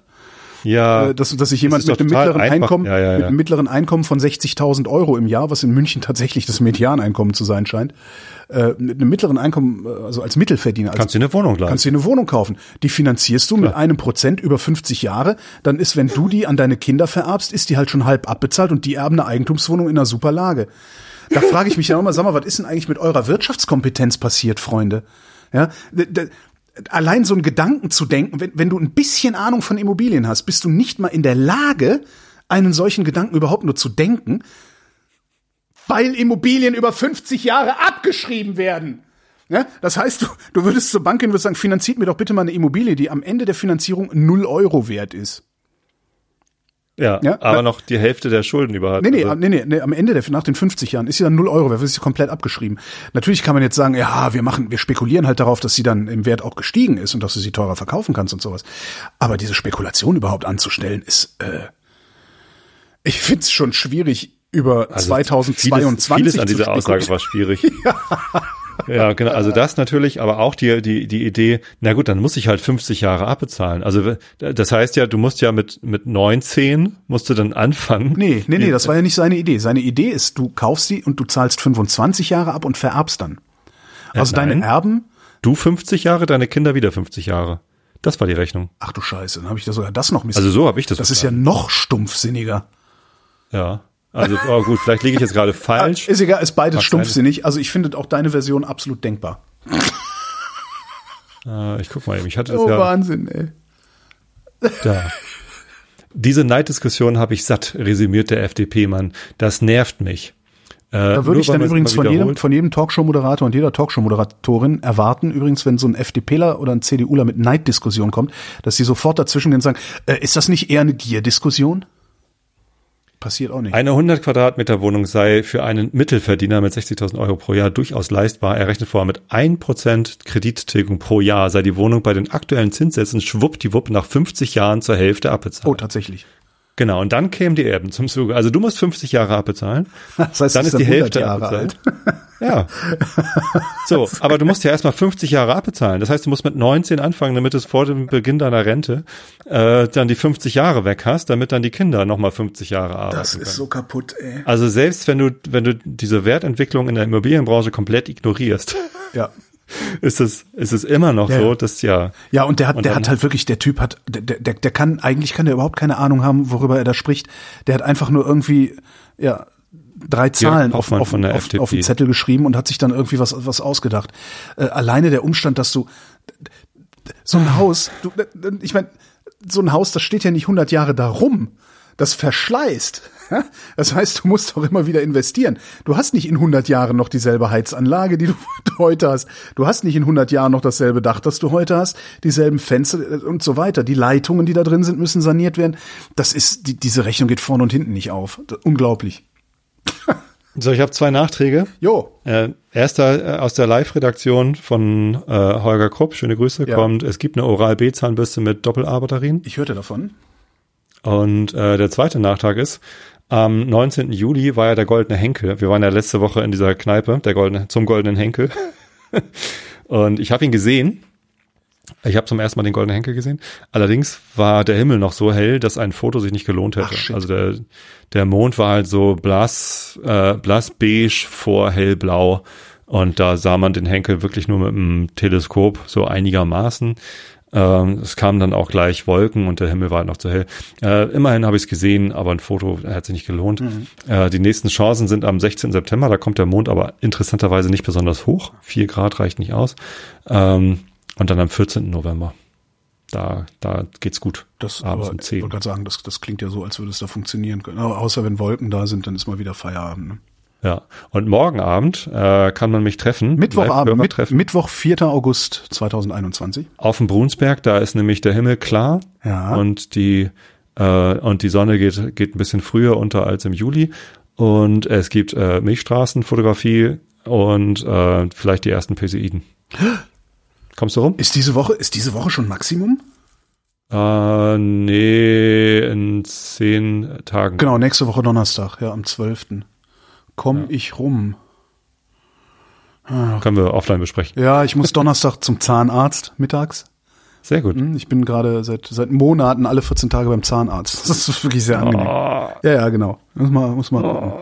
Ich muss mal überlegen. Also, ist, ist Äh, halt leider, macht das ist halt eher leider, vom Wetter abhängig. ist halt auch vor allen Dingen leider weit, ne? Also mit dem Auto ist es bis zu dir ja echt katastrophal weit. So, haben wir irgendwas vergessen? Nee. Äh, ich gucke nochmal in meine Notizen. Nee, Goldene Henkel, Wahlkampf, nee, alles da. Ah, nehmen wir mal die Nachrichten. 18 Uhr. Es gibt auch mehr Nachrichten da als um 17 Uhr, siehst du? Okay, ich, Ich fange an. Übrigens, habe schon gezählt. nicht. Besuch in Flutgebieten. Scholz, SPD, erwartet milliardenteuren Wiederaufbau. Nein. Laschet, CDU, für baldiges Bundesgesetz. Genau. Laschet, Nee, nee, da steht Bundegesetz. Bunde, da steht tatsächlich Bundegesetz. Wahrscheinlich. Schön fände ich, wenn er hätte jetzt noch in Klammern stünde SIG, Ausrufungszeichen, weil Laschet das genauso gesagt hat. Brauchen Bundegesetz. Aber finde ich auch schön, dass in der Überschrift schon äh, zu sehen ist, ähm, zu, zu, irgendwie schon zu erkennen ist, was für eine Politik von Laschet zu erwarten ist. Ja, da kümmern wir uns bald drum. Ja. Äh, Und Scholz stating the obvious ist jetzt halt auch so, hm, Hast du den, hast du den, äh, den Beitrag mal geöffnet und das Bild dazu gesehen? nein, soll ich? Das schönste, das schönste Laschet-Bild, äh, oh Gott, auch schön. Vor dem Four Seasons Lands, Total Four Landscaping. Seasons Total Landscaping, genau. Oh je. EU-Kommission, Auszahlung der Corona-Hilfen hat begonnen. Ach, was? Das äh, hat lange gedauert. Jetzt? Ja, ja, das hat ewig gedauert. Ja. Von der EU gibt's auch nochmal Hilfen. Na, das sind diese 750 Ach so, das Milliarden. sind die ne? aus dem Also, Aufbaufonds. Genau, genau, genau. Was, wie viel haben wir Okay. denn? 800 Milliarden mittlerweile, ja. Naja. Gemeinsame Schulden, yay. Grüne, Baerbock für Klimaschutzministerium mit Vetorecht. Kritik von FDP und CSU, ja, natürlich. Ja, Wenn die das- Kritik äh, ist interessant. Äh, Lindner sagt, es sei ein bürokratisches Geflecht voller Verbote. Ach Gott. Und Scheuer, äh, CSU, erklärte, ein Vetoministerium zeige eine Denke von Aufhalten und Verhindern statt moder modernisieren und investieren. Natürlich un beides Unsinn. Aber Das ist so geil. Weißt du, ähm, ich kann schon verstehen, dass die da Angst vor haben. Also gerade die FDP vor sowas Angst hat. Äh, und natürlich auch so jemand wie Scheuer, weil äh, die leben ja letztendlich davon, sich von alten Industrien finanzieren zu lassen. Dann, ne? Es geht darum, das Pariser Klimaabkommen einzuhalten. Ne? Und was die vorschlagen, ist halt äh, ein, ein Klimaschutzministerium, wo halt alle Entscheidungen äh, einmal über den Tisch müssen und, und geguckt wird, gefährdet das das Pariser Klimaabkommen oder nicht. Ne? Und, und wenn es das nicht gefährdet, es es geht nicht darum, noch mehr Sachen zu verbieten und sonst wie was. Ja, vor allen Dingen, es wenn's- geht dann einfach nur mal darum, den Wahnsinn zu Wenn stoppen. es das Ministerium nicht im Gesetzgebungsverfahren macht, macht es hinterher das Bundesverfassungsgericht. ne? Und dann ist der, also ich habe den Eindruck, dass mit dem Kohleausstiegsgesetz jetzt das gleiche passiert wie mit dem Atomausstieg. Ne? Atomausstieg hat Rot-Grün damals beschlossen ähm, und dann äh, kam die CDU ran und die haben es dann wieder aufgehoben und dann kam Fukushima und dann muss es ganz schnell gehen, dass jetzt doch der Atomausstieg passiert.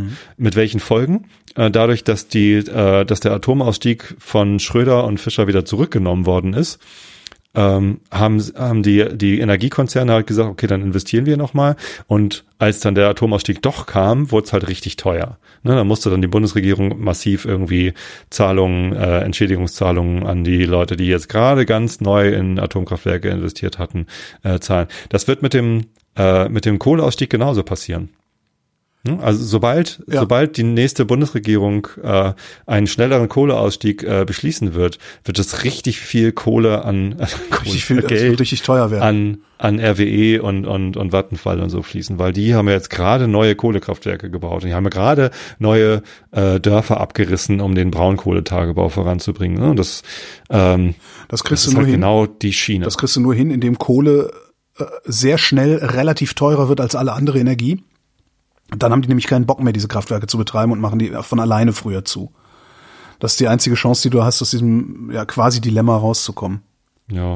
Und das Interessante an so einem Klimaschutzministerium mit Vetorecht ist halt auch, dass wenn es das gibt und die Industrie oder ich als Investor weiß, dass es das gibt. Ich weiß, da ist eine Instanz, die achtet darauf, dass das 1,5 Grad Ziel eingehalten werden kann. Dann habe ich damit eine Rahmenbedingung für meine Investitionen, äh, bei denen ich sagen kann, okay, ich außerhalb dieses Rahmens 1,5 Grad Ziel kann ich gar nicht investieren, wenn ich halbwegs sicher sein will, dass ich langfristig auch einen ordentlichen Return habe. Ja, aber also, du kannst ja den Staat gar nicht mehr so richtig schön über den Tisch ziehen und genau, die Entschädigungszahlen ja. kassieren. Ach, da, also, also Entschädigungszahlungen sind ja noch viel interessanter als tatsächlicher Gewinn. ja, das stimmt. Ja. Du musst ja nicht mal, nicht mal was ja, aber tun. Das, das ist dann halt. ja nur was damit aufhören. Ja, aber das sind dann halt die wirklich die, die, die, die, großen, die, die großen Industrien, ne, wie du sagst, RW Vattenfall und sowas. Aber es gibt ja auch jede Menge kleine, die auch investieren wollen und denen einfach die Rahmenbedingungen für die Investitionen fehlen. Ja, und wenn du einfach, wenn du einfach einen guten Rahmen setzt und sagst, nee, da, das muss eingehalten werden. Ja, der und der Sektor darf nur so und so viel CO2 emittieren und in, da machen wir dann irgendwie noch ein kleinere Gebilde drin oder sowas. Ähm, dann kann ich ja viel einfacher sagen, okay, ich investiere jetzt in eine bestimmte Technologie, die vielleicht heute noch nicht ein großes, großen Gewinn verspricht, aber vielleicht übermorgen. Und ich kann mir sicher sein, dass ich diese Technologie übermorgen auch überhaupt noch betreiben kann. Weißt du, was das Einzige ist, was mir richtig Sorgen macht um die Bundestagswahl? Mhm. Also äh, die, der, der Kampf zwischen Schwarz und Grün ist ja quasi der entscheidende. Ähm, und das ist die Angst vor der Veränderung, Angst vor Verlust gegenüber äh, dem ziemlich nüchternen Betrachten, was getan werden muss. Ja. Ähm, denke ich mal. Also das ist meine Wahrnehmung.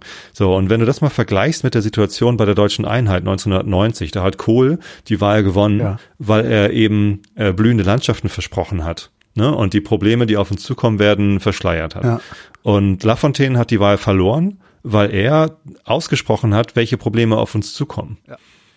Ne, der hat gesagt, es wird alles nicht so einfach, lass mal nicht so schnell machen. Und ähm, da, daraufhin hat, also ich, das habe ich damals so wahrgenommen, dass Lafontaine deshalb, weil er die Wahrheit ausgesprochen hat oder, ja, ich glaube, weil er ich, nicht. Ich glaube, zugespitzt kann man das genauso beschreiben, ja. Genau. Und, und das könnte jetzt wieder passieren, dass halt die Grünen, die machen halt Vorschläge, wie es tatsächlich gehen könnte ziemlich nüchtern und ziemlich gut durchdacht und ziemlich gut berechnet sogar. Äh, auch wenn ihnen vorgeworfen wird, dass jetzt im Wahlprogramm äh, bestimmte Sachen eben nicht so präzise drinstehen wie letztes Mal, wo es ihnen alles um die Ohren geflogen ist.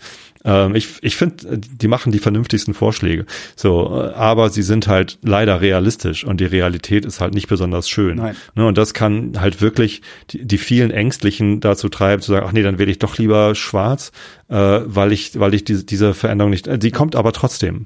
Ne? Und, ja, das ist, das, das, ist aber das, was, was man sehr gut leugnen kann. Ne? Also genau wie die blühenden Landschaften nicht kamen, äh, wird jetzt auch der tolle Modernisierungsschub, naja, der Deutschland Tobias, rettet, wird halt nicht kommen. So wie es die blühenden Landschaften sind aber jetzt da. Fahr doch mal durch die ehemalige DDR und schau dir die Dörfer an. Bin ich gestern. Ja, da sieht's wesentlich besser aus als in strukturschwachen Regionen, äh, vergleichbaren strukturschwachen Regionen im Westen. Das ne? mag so, sein. So, und wenn ich so argumentiere, dann kann ich das auch umdrehen und kann sagen, na ja, die hässliche Realität, die du, die du da ähm, als Grüner beschreibst, die muss ja gar nicht unbedingt so kommen. Das dauert halt alles nur ein bisschen länger, bis die, Achtung, FDP, smarten technischen Lösungen uns gerettet haben das, ich kann das halt sehr gut wegleugnen, ne? Also ich kann sehr gut sagen, so, nein, ja. so schlimm wird das ja schon nicht werden. Darum, ist, also der Witz bei mir ist ja, ich habe gar keine Angst vor der CDU. Ich habe Angst vor Armin Laschet. Also ich habe auch Angst davor, dass dann solche Leute wie wie äh, Andreas Scheuer wieder Verkehrsminister werden könnten, dass solche Leute wie Jens Spahn wieder Gesundheitsminister werden könnten und sowas. Also das ist klar, ne? Äh, äh, aber eigentlich habe ich Angst vor Armin Laschet, weil Der, der ja. klar, der hat Richtlinienkompetenz, der hat Richtlinienkompetenz und kann äh, kann tatsächlich die, die die Richtung der Politik bestimmen. Aber ich fürchte viel eher, dass er überhaupt gar nichts bestimmen wird, aber für eine ganz bestimmte Stimmung sorgen. So ein bisschen wie die ersten Schröder-Jahre. In den ersten Jahren Gerhard Schröder wusste ja auch überhaupt nicht, was er im Kanzleramt tun sollte. Ja, der wollte einfach nur Kanzler werden, so, ne? Machtbewusstsein. Und Zigarren rauchen. So, genau, Zigarren rauchen, Brioni-Anzüge. Dann saß der im Kanzleramt und hat, eigentlich ist da überhaupt nicht richtig was passiert, weil der wusste halt nicht so richtig, was er machen soll. Und Gleichzeitig ist aber eins passiert, es war auf einmal eine andere Stimmung im Land. Weil der Typ halt Zigarren geraucht hat und diese Anzüge getragen hat und immer so einen auf Großkotz gemacht hat, obwohl er irgendwie gar keiner ist und so. Ich glaube, dass, dass sowas ins Land ausstrahlt, so eine Figur an der Spitze des Landes, eine Exekutive. Mhm. Und ich glaube auch, dass Armin Laschet in einer bestimmten Weise ausstrahlen würde und diese Weise, diese Ausstrahlung, die da kommt, dieses Wurstige, dieses, dieses ähm, ähm, immer so ein bisschen, ja, dieses, ja, ich, mir fallen überhaupt keine ordentlichen Adjektive dazu ein. Also ja, dieses, dieses, das, der Ver Onkelige. Bitte? Das Onkelige. Ja, nee, der Onkel, der steckt dir ja wenigstens noch mal einen Euro zu, ohne, ohne dass du ihn fragen musst. Nee, der ist, oh. der, der, der laviert so rum. Der, der Laschet steckt dir auch einen Euro zu, zwinkert einmal, ja, okay. dann wem ja, aber auch. Ja.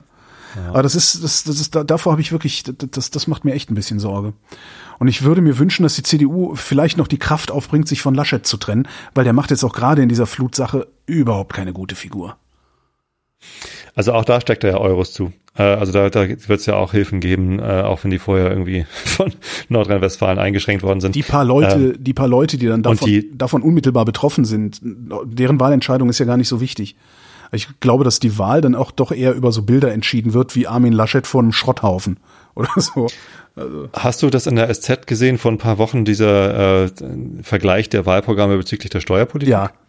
Also da steckt die CDU ja massiv Geld zu. Ne? Also das da, stimmt, da gibt's ja. nicht einen Euro, da gibt's halt irgendwie Millionen für die Reichen. Für die Reichen. So, ja. Naja, alle werden entlastet. Ja. Auch die Kleinen werden entlastet. Nicht so doll natürlich. Wir haben ja auch nicht so viel, brauchen nicht entlastet werden. Corona, Zustimmung oh, und Kritik. Ich glaube, ich bin dran, oder? Bist du da? Oh ja, stimmt, du bist dran. Entschuldigung. Corona, Zustimmung und Kritik an Ausweitung der Impfkampagne auf Kinder und Jugendliche. Ich verstehe überhaupt nicht, wo wird die denn ausgeweitet? Kinder und Jugendliche konnten sich doch schon vorher impfen lassen. Wo ist denn da jetzt eigentlich der Unterschied?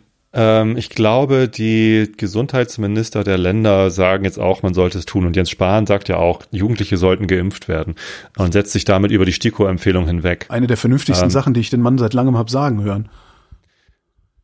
Ich, ich meine zumindest, er hätte das gesagt. Ja. Ähm, und das ist natürlich problematisch insofern, dass es diese STIKO gibt, um Empfehlungen auszusprechen. Und wenn die Politik dann andere Empfehlungen ausspricht, ja, äh, ist ja. natürlich das Vertrauen in eine der beiden Institutionen äh, ist am wackeln. Ja, das stimmt. so. Wobei ich bei der ähm, STIKO, also ich habe echt Probleme mit der STIKO. Also insbesondere, das ist jetzt auch seit dann heute wieder, ich habe das übrigens vorhin gefunden, den Artikel dieser Einlassung von Mertens, dass äh, unsere Kinder ja äh, viel besser sind als. Ich glaube, er heißt Mertes. Mertes, Verzeihung. Dass unsere Kinder ja viel besser sind als amerikanische Kinder und darum nicht geimpft werden müssen.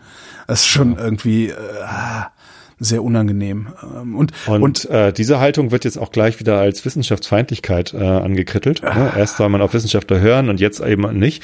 In der STIKO sitzen aber gar nicht ausschließlich Wissenschaftler. Na, das ist ja eher so ein gesellschaftliches Gremium. Davon mal abgesehen ist die STIKO ja auch, ähm, wenn du dir anguckst, was sie, wie die STIKO vor der Pandemie gearbeitet hat, dat, die haben sich, äh, weiß ich, alle drei Monate mal getroffen ähm, haben sowieso ihre Probleme immer gehabt mit neuen Impfstoffen. Hat immer sehr lange gedauert, bis die STIKO auch äh, dann gesagt hat, ja, okay, wir empfehlen das und so. Äh, irgendwer hat auf Twitter, ich kriege den Satz leider nicht mehr zusammen, wahrscheinlich werde ich den Tweet auch nie wiederfinden. Irgendwer hat auf Twitter einen kleinen Thread geschrieben, im Grunde mit dem Tenor, die STIKO ist super für Friedenszeiten, für Pandemiezeiten ist die nicht geeignet. Und diesen Eindruck macht die einfach auf mich im Moment. Ich muss mich korrigieren. Ähm das von Bund und Ländern beschlossene Corona-Impfangebot für 12- bis 17-Jährige stößt weiter auf Kritik. Äh, die Bundesverbände der Hausärzte, der Kinder- und Jugendärzte sowie der Kassenärzte werfen der Gesundheitsministerkonferenz vor, mit ihrem Beschluss die Autorität und Kompetenz der Ständigen Impfkommission zu untergraben. Also es ist die Gesundheitsministerkonferenz, ja. Die die Empfehlung ausgesprochen hat. Ähm, naja, aber dagegen stellte sich der Deutsche Bundes äh, Städtetag ja. hinter den Beschluss und schlug vor, mobile Impfdienste an die Schulen zu schicken. Ja. Bundesgesundheitsminister Spahn betonte, und hier muss ich mich korrigieren, Kinder und Jugendliche sowie deren Eltern können sich weiterhin frei entscheiden. Ja. Man wolle ausdrücklich keinen Druck ausüben, Na, vor allem lediglich ein Angebot unterbreiten. Die, also, wie, wie war der Anfang, den du da gelesen hast? Was war mit der STIKO-Empfehlung? Unter, untergrabe was? Die Autorität der STIKO. Äh, das Problem ist ja, die STIKO hat überhaupt keine Autorität. Die empfiehlt ja nur. Das ist, glaube ich, auch so, eine, so, so ein bisschen ein Problem. Und dass die Ärzte jetzt ein Problem kriegen, ist völlig klar. Weil die Ärzte können bisher ihren Patienten gegenüber, habe ich ja selber erlebt, ihren Patienten gegenüber sagen, nein, ich halte mich an die STIKO-Empfehlung. Punkt. Mhm. Und dann war die Diskussion beendet. Jetzt hast du eine Politik, die sagt, ihr müsst euch nicht an die STIKO-Empfehlung halten. Wenn die Leute das haben wollen, dann kriegen die Leute das. Und jetzt haben, ja. da kann ich schon verstehen, dass die Ärzte sich jetzt, sich jetzt irgendwie aufregen und sagen, ah, so eine Scheiße, jetzt haben wir hier irgendwie, ja, äh, Zielkonflikt sozusagen. Ne? Oder, oder so, so ein Mutifati-Ding. Ja, aber Papa hat gesagt, ich darf. Kann ich ja. schon, das ist, ich, ich, ich habe, ich, es ist immer nur, trotzdem nur ein vages Gefühl. Ich habe das Gefühl, dass die STIKO da gerade nicht unbedingt hingehört. Äh, und ich habe das Gefühl, dass die, die Arbeitsweise der STIKO vielen Leuten einfach nicht bekannt ist. Das sowieso, ja. Und, und das auch, also ich glaube tatsächlich, also die Aussage der STIKO und von dem Mertes ist ja, dass noch nicht genug über die Folgeschäden bekannt sei. Genau. Ne, also es ist, ist immer noch das, die fehlende Datenlage sozusagen, die deren Begründung ist. Und die ist halt und das wir, falsch. Ne? Die funktioniert halt nur, wenn du sagst, amerikanische Kinder sind prinzipiell anders als deutsche Kinder. Dann funktioniert diese Ja, Begründung. aber du, du kriegst ja diese Datenlage auch erst äh, in ein paar Jahren werden wir diese Datenlage erst haben wenn, wenn wir genügend Daten über die Impfung von Kindern haben. So. Und, wir, und, und wenn, wenn wir jetzt der STIKO-Empfehlung alle folgen würden und nur ähm, gefährdete 12- bis 17-Jährige impfen, dann kriegen wir sie auch in Deutschland nicht. Ja. Ne, dann müssen wir, müssen wir also aufs Ausland vertrauen, dass das Ausland weiter impft. Dann können wir sagen, das Ausland funktioniert anders als Deutschland. Und dann kriegen wir diese, diese Datenlage, die die STIKO braucht, um die Empfehlung letztendlich auszusprechen, die kriegen wir einfach nie. Ne? Und dann ist, dann ist auch egal, weil dann ist die Pandemie durchgelaufen. Dann haben wir es alle einmal gehabt, dann sind ja. wir alle genesen. 3G, hurre. Und das, und das ist halt eigentlich fahrlässig. Okay, wollte ich sagen. Und vor allen Dingen, seit wann, seit wann impfen ja, denn die, genau. seit wann impfen denn die ich glaube, die STIKO ist, die, die Amis? Die, die, die STIKO ist in, in so einer pandemischen Krisenlage äh, nicht das richtige Gremium. Ja. Seit wann impfen denn die Amis, die Israelis? Seit wann, seit wann impfen die denn Kinder? Das, also wenn die, ich, ich weiß es wirklich nicht, aber wenn die das schon seit zwei Monaten machen, ja, und Du siehst, dass Impfschäden oder diese Nebenwirkungen in den ersten zwei Monaten nach einer Impfung auftreten. Langzeitschäden gibt es keine. Ne? Hat es noch nie gegeben. Bei keiner Impfung gab es Langzeitschäden. Äh, wenn diese Nebenwirkungen in den ersten zwei Monaten auftreten und zigtausende, hunderttausende, vielleicht sogar Millionen Kinder in anderen Ländern geimpft worden sind in den letzten zwei Monaten, dann haben wir die Datenbasis ja sogar. Welche Datenbasis wir nicht haben, ist, wie gefährlich ist denn überhaupt durch diese Altersgruppe die Infektion durchlaufen zu lassen? Mhm. Die Daten haben wir nicht. Und das finde ich, ich, ich, ja, aber wie du sagst, das ist, scheint nicht das richtige Gremium zu sein, ja. Zumindest nicht das richtige Vorgehen. Also das Gremium könnte das Vorgehen vielleicht mal anpassen in okay, einer ja, pandemischen ja. Krisenlage. Ja, Leiche des Aktivisten Shishow weist Verletzungen auf. Hä? Wer? Shishow ah, ist Belarus. ein, ein hm. belarussischer Aktivist, der äh, in der Ukraine tot aufgefunden worden ist. Also er ist geflohen in die Ukraine. Woher ähm, weißt du das alles so auswendig? Ich habe den Artikel gelesen. Du hättest jetzt einfach sagen können, äh, jetzt weiß man doch. Ich höre deiner Frau regelmäßig in der Wochendämmerung zu und äh, sie erklärt das immer sehr gut mit Belarus. Ähm, nee, ja, genau. Es ist halt ein belarussischer Aktivist, der irgendwie äh, Lukaschenko kritisiert hat und hat in Kiew äh, die Initiative Belarussisches Haus in der Ukraine gegründet und jetzt ist er halt tot. So, und die äh, Nationalpolizei der Ukraine geht von einem Mord aus. Ha. Ja. Also Belarus mordet im Ausland. Ja, wundert, wundert, mich, wundert mich auch nicht. Oder sagen wir, würde mich jetzt auch nicht wundern. Ja. Afghanistan. Mehr als 40 Zivilisten sterben bei Gefechten. Im Mai haben die NATO-Truppen angefangen, sich aus Afghanistan zurückzuziehen. In einer Nacht- und Nebelaktion im Übrigen. Also, das, wenn man sich das anhört, ist sehr unangenehm. Nicht mal der Chef des Flughafens von Masai Sharif wusste, wann die letzte deutsche Maschine da rausfliegt. Nicht mal der Chef. Das ist echt unglaublich. Und äh, die Taliban erobern äh, ja eine Region nach der anderen ähm, zwar überall da, wo die NATO-Truppen jetzt keine Gegenwehr mehr leisten können. Gibt zwar eine afghanische Armee, also es gibt ja, die Taliban sind ja eigentlich eine, eine Miliz, ähm, mhm. die da einen Bürgerkrieg durchzieht. Äh, es gibt eine offizielle Amerika Afrik afrikanische Regierung, eine afghanische Armee, die haben den Taliban aber nicht genügend entgegenzusetzen. Ähm, so dass äh, zumindest die Silke Dittrich, mit der ich, hatte ich ja eingangs erzählt, äh, diesen Podcast über Afghanistan gemacht habe, sagt, na, die Taliban werden gewinnen. Aber sie sagt auch, und das fand ich so den Lichtblick, dass äh, auch wenn die Taliban die Macht übernehmen, es sehr wahrscheinlich nicht mehr so schlimm sein wird in Afghanistan, wie es vor 20 Jahren war, als die Taliban schon mal die Macht übernommen hatten, weil auch die Taliban begriffen haben, dass sie nicht in so einem völlig abgeschotteten äh, quasi Nordkorea nur halt mit Islam äh, da so so einen Gottesstaat machen können, sondern dass sie auf auf das Ausland auch angewiesen sind und das Ausland versuchen wird, ihnen zu, Zugeständnisse abzutrotzen. Das fand ich einen überraschenden Lichtblick ja. aus der Sendung. Äh, Hörempfehlung. Ähm, allein ist das ja eine Vermutung gewesen oder eine Hoffnung. Ja, sicher, ja, ja. Schauen wir mal. Aber die, ja, eine Hoffnung halt. Dann mach mal die nächste Meldung gleich mit, wenn du Ein Jahr nach der Explosion in Beirut. UNO fordern von libanesischer Regierung Aufklärung. Warum soll ich denn die mitmachen? Das war dieses. Hm? Warum sollte ich die denn jetzt mitmachen? Hm. Ach so, weil, weil, ich du eben nicht dran warst. Ach so, ich hab, also, äh, ja, egal. Und ich kann auch überhaupt nichts über diese Explosion in, in Beirut. Na, das war diese, war das dieses Schiff. Spektakuläre genau. Video. Ja, ja, ja. Im Hafen, oder? Ja, genau. Also das ist die einzige Explosion. Also zumindest ist jetzt nicht so, dass in Beirut nicht ständig irgendwas explodiert. Ist noch nicht wieder aufgeklärt. Aufklärung. Ein Jahr nach der Explosion im Hafen von Beirut mahnen die Vereinten Nationen eine Aufklärung der Unglücksursache an. Weiß gar nicht Guck mal hier, dein, dein Lieblingskollege kommt als nächstes. Unionskanzlerkandidat, weiterer Plagiatsvorwurf gegen Laschets Buch. Ich dachte, er sei jetzt durch. Oh Mann, nee, da ist irgendwie noch was Zweites. Es gibt ja diesen, den Plagiatsjäger, wo irgendwer auf Twitter sagte, Plagiatsjägertum ist auch eine ganz besondere Form der Midlife-Crisis. Fand ich ganz lustig. Ähm, Nee, da gab's jetzt noch irgendwie was. Also dieser Plagiatsjäger, dieser, dieser Oberplagiatsjäger hat halt gesagt, ah, alles nicht so schlimm bei Laschet. Und der hat das jetzt aber revidiert. Der hat gesagt, nee, das ist doch ganz schlimm, wir haben ja noch mehr gefunden. Und ähm, Das Interessante war ja, dass er bei Baerbocks Buch relativ lange gebraucht hat, um, um immer nach und nach so häppchenweise ja. weitere Stellen aufzudecken. Ja. und äh, bei Laschet war er relativ schnell durch. Ich bin jetzt überrascht, dass noch was hinterherkommt. Also der Hans Meyer anscheinend ähm, Nee, wie heißt der Stefan Weber? Ich weiß es gar nicht. Ähm. Der Wiener Medienwissenschaftler Stefan Weber teilte mit, er habe in Laschets Buch Die Aufsteigerrepublik eine längere Passage gefunden, die auffällig mit einem Text des Politologen Hans Mayer übereinstimmt. Ja. So, nun müsste der CDU-Chef rasch beantworten. Ähm, Anscheinend wird der Stefan Weber jetzt von anderen Leuten bezahlt als vorher. Also das beauftragt. Bezahlt wird er ja nicht, hat er ja gesagt. Ne? Nein. Ja. Ähm, was was ich so denke, also ich, ich bin natürlich froh, dass es jetzt hat auch Armin Laschet von. trifft und ich wäre auch froh, wenn äh, die Medien Armin Laschet auch genauso am Ring mit äh, am Nasenring durch die Manege ziehen würden, wie sie das mit Annalena Baerbock gemacht haben, was nicht passieren wird, ähm, außer es kommt jetzt noch mehr raus, dann können sie es vielleicht doch nicht so gut ignorieren. Einerseits, andererseits, ne? Ist jetzt mal gut? Können wir jetzt wirklich mal mit diesem albernen Pille-Palle-Journalismus aufhören?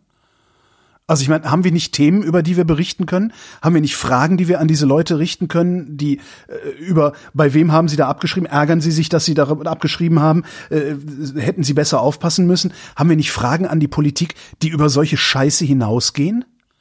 Ja. Das ist doch ähm, lächerlich, was da, das ist doch ein, ein, ein, ein, ein Presseversagen sondergleich. Ist es. Aber es ist doch offensichtlich, dass wir äh, unsere Spitzenpolitiker nicht nach äh, Kompetenzen auswählen oder nach den besten Konzepten oder Ideen. Es geht nicht darum, ob die Grünen ein gutes Wahlplan, äh, Wahlkampfprogramm gemacht, äh, Wahlprogramm gemacht haben, äh, sondern es geht darum, trauen wir denen zu, die Republik zu lenken. Ja. Ne? Und genau mit dieser Argumentation wurde halt Baerbock auseinandergenommen wegen ihrem Lebens Lebenslauf, Aber wegen des Buches. Wenn es darum ginge, dann müsste man Laschet ja erst recht auseinandernehmen, weil dessen Track Record ja äh, unendlich darauf hindeutet, dass er nicht in der Lage sein dürfte, diese Politik zu führen, äh, diese Republik Korrekt. zu führen. Und deswegen finde ich es finde ich nur gerecht und auch richtig, äh, ihn dafür jetzt auch auseinanderzunehmen. Natürlich wäre ich froh, wenn es um Inhalte ginge, um Konzepte, um Ideen, äh, um die Wahrheit, TM oder um um was auch immer. Wäre schön, aber äh, tut's halt nicht. Ja. Hat's von Anfang an nicht. Und das ist noch nie. Das, das ich hat's finde auch das bei hat's auch bei Kohl gegen Lafontaine nicht. Und langsam, langsam sind wir aber, und das, das ist auch meine, meine latente Medienkritik auch äh, dieser Jahre. Ähm, wir sind, wir, wir leben nicht mehr in den 1980er Jahren. Ja, sondern wir, wir leben in, in ganz anderen gesellschaftlichen Kommunikationsverhältnissen und der Journalismus in Deutschland hat bisher keine Antwort darauf gefunden, wie man mit diesen neuen Kommunikationsverhältnissen zurechtkommt, sondern wir machen einfach weiter, produzieren wir Fernsehen, Zeitungen, Radio, wir produzieren das Ganze, als wäre 1986 und nicht als wäre 2021. Und ich sehe auch am Horizont irgendwie gar nichts, was das, was da irgendwie mal versuchen würde, es anders zu machen. Das macht mich krank. Hm. DFB-Pokal. Spiel zwischen Bremer SV und Bayern München wegen Corona-Fällen abgesetzt. Corolla. Corolla. Das ist eine Nachricht, das muss man sich mal vorstellen. Die ganze Pandemie lang ist der Fußball dermaßen gepampert und verschont geblieben, ja, dass das jetzt eine Nachricht ist, wenn ein Spiel ausfällt. Ja. Das muss man ähm, sich mal vorstellen. Du darfst jetzt nicht verwechseln, Werder Bremen ist nicht der Bremer SV, beziehungsweise der Bremer SV ist nicht Werder Bremen. Bremer oh, Pokal, SV ja ist, natürlich. Oh Gott, Entschuldigung, aber trotzdem. Ja, Bremer SV ist ein Unterligist. Die sind was ja, ja, ja, Regionalliga Nord oder so. Ja, das hatten wir Ahnung. doch hier auch mal äh, mit, äh, hatte ich doch mal erzählt hier mit Union Berlin, als sie das äh, Stadion freigeschippt haben für Gladbach. Ja. Äh, ja. Nicht? Ähm, ich, ja. Ich, ich kriege den Zusammenhang zwischen Union Berlin Pokalspiel. und Gladbach. Ja, Pokal. Es, es geht um äh, DFB-Pokal, genau. genau. Und da spielen halt auch mal die Kleinen gegen die Großen. Ja, darum sage ich so. ja. Union gegen Gladbach. Die, ja, Union ist ja jetzt nicht mehr klein. Damals, habe ich gerade daran 20 Jahre her. Dass die, dass Union damals klein war. So. Ähm, so, Bremer SV ist jetzt klein und die haben halt Corona-Fälle, nicht Bayern München, ist klar. Ne, weil äh, um sich um, um so einen großen Mannschaftskader, es geht ja nicht um elf Spieler, es geht ja auch nicht um 25 Spieler, sondern es geht ja auch um die Athletiktrainer, um die Physios, um die Presseleute. Ne? Die müssen mhm. halt alle Corona-frei bleiben. Äh, das kann sich in Bayern München leisten, indem sie den Gehälter zahlen, äh, dass das möglich ist. Mhm. Bremer SV kann es sich halt offenbar nicht leisten. So, dass alle in dem ganzen Kader irgendwie Corona-frei bleiben. Das, das ist halt die Meldung sozusagen. Ja, okay. Arme Menschen, arme Menschen werden von Corona eher betroffen als Reiche. ja, dann können ja die reichen Vereine den armen Vereinen einfach ein bisschen Geld abgeben. Die haben doch genug. Oder haben die nicht äh, Ja, es wäre total schön, wenn es so wäre. Nur in Deutschland ist dann immer gleich das Argument, nee, wir können den Bayern das Geld nicht wegnehmen, weil dann kommen die ja nicht mehr gegen Chelsea an. Also der internationale Wettbewerb muss ja äh, gesichert sein. Ist das glaubwürdig? Nein. Okay. Äh, Vielleicht sogar ja, weil natürlich die ganzen Plastikvereine aus der Champions League, ne, also Man City und so, die haben halt alle Ölmagnaten oder sonst wie was. also so Red Bull halt, halt, unfassbar ne? viel Geld. Ist das so Red, genau, Red, Red Bull, Bull und so. Okay. Können sich halt alle groß kaufen. Mhm. Äh, und Bayern München äh, ist halt immerhin noch ein Fußballverein. Ähm, der, wo nicht, die haben natürlich auch äh, unfassbar viel Geld. So, ich glaube aber im Vergleich zu äh, Saint-Germain, Paris und, und, und Man City sind das andere Dimensionen, mit denen sie da spielen. So, trotzdem wäre natürlich, äh, ist immer noch möglich, dass Bayern München da äh, mitspielt. Also offensichtlich ist es das. Und das wären sie auch mit ein paar weniger Millionen.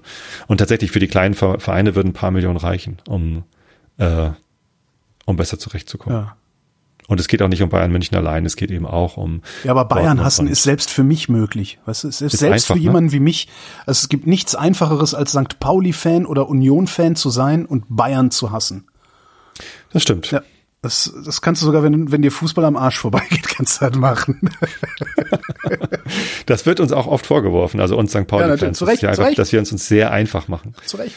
Stimmt. Äh, sind auch alle Modefans. ja, ähm, Olympia, Gold für Malaika Mihambo im Weitsprung und Bahnradvierer. Wie, die hat im Weitsprung und im Bahnradvierer Gold eine Person? Nein, der Bahnradvierer Ach so. äh, hat äh, Gold gewonnen. Gold für, Klammer auf, oh, ich bin Malaika so Mihambo im Weitsprung, so Klammer zu, und Bahnradvierer. Ja. Aber man könnte es so lesen. Ja. Oh, bin ich doof. Super. Äh, da, hast ja. du hast du dieses Video gesehen von diesem Gewichtheber, der äh, das nicht geschafft hat und äh, dann das, das riesige Gewicht hat fallen lassen und katschung auf dem Boden, sich kurz geärgert und dann aber rausgetanzt ist Nee, der ist dann von der gesehen. Bühne runtergetanzt. Es gibt ganz viele lustige Super. Videoschnipsel von der Olympiade, ne? Also auch die deutsche, was die Judo-Kämpferin oder so, die erstmal links, rechts eingeknallt gekriegt hat vor dem Kampf. nee, so als äh, statt Prep Talk. Ja, genau. Also der, der, der Trainer, ja. ne? der, der, der schüttelt sie kurz an den, an den Arm und dann geht ihr links, rechts und dann nickt sie kurz und geht halt auf die Kampffläche. Keine Schmerzen, keine Schmerzen. Das, das, ging, das ging auf Twitter durch als äh, so wird man in Deutschland geweckt. Super. Und jetzt natürlich, Tobias, muss ich äh, dich an einer Stelle korrigieren. Du weißt, ähm, die Olympiade bezeichnet den Zeitraum zwischen den Olympischen Spielen. Oh, Entschuldigung. Ja, aber damit habe ich jetzt verhindert, dass die Kommentare explodieren. Oh.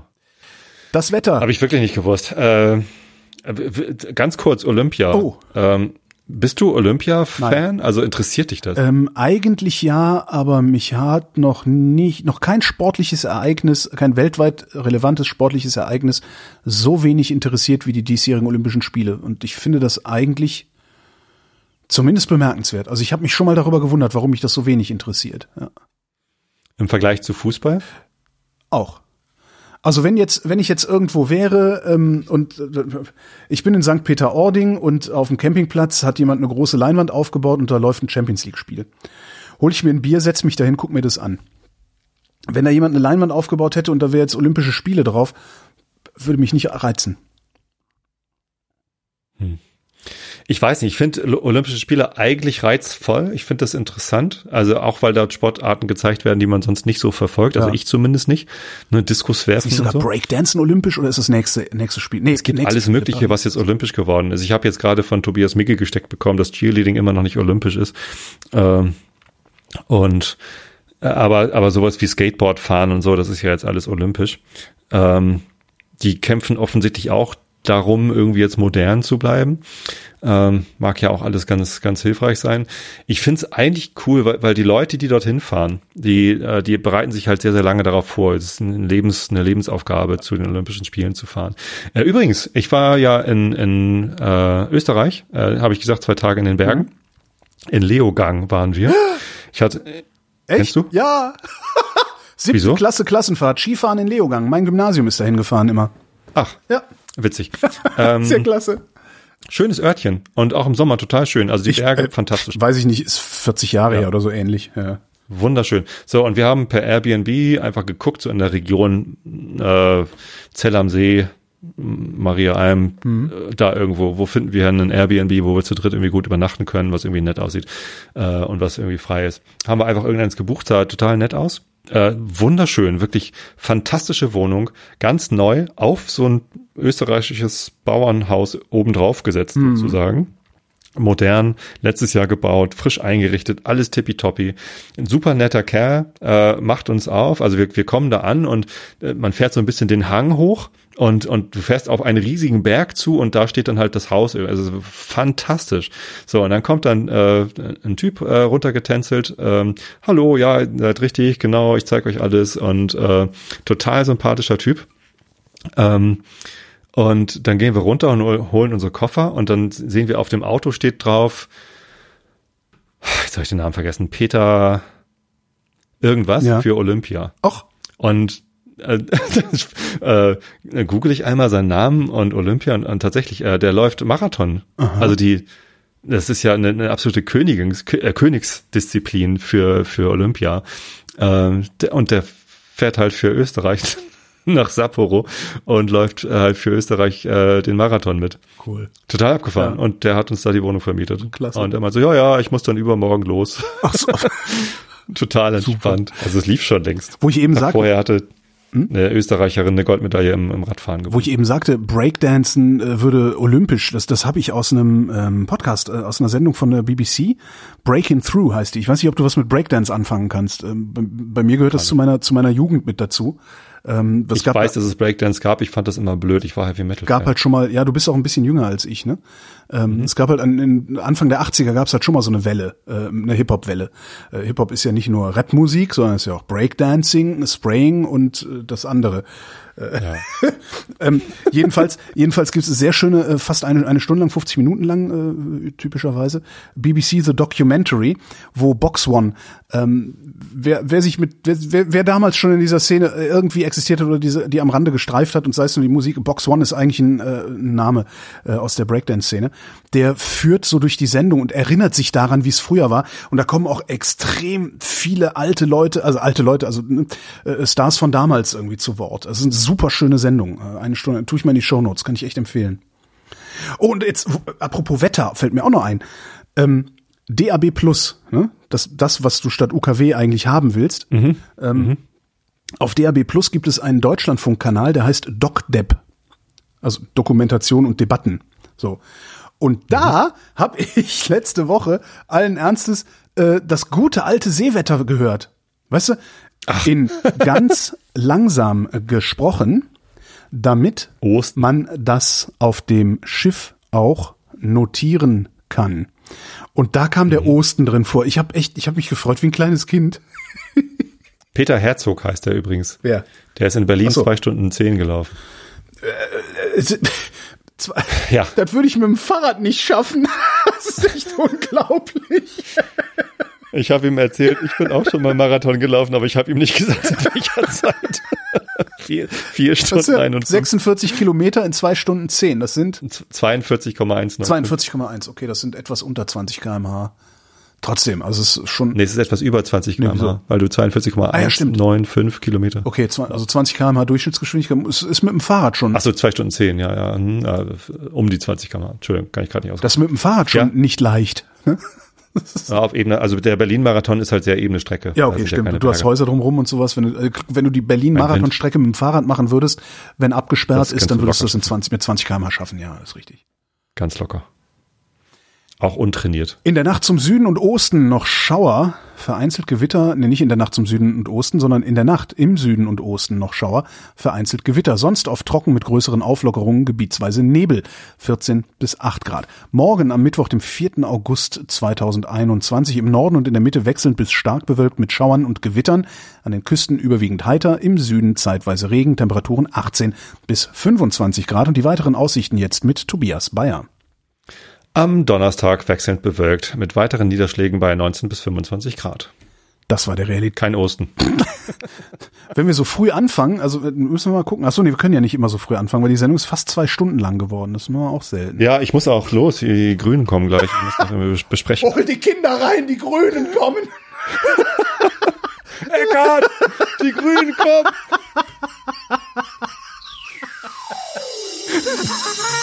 Danke für die Aufmerksamkeit. Ja, äh, auch von mir.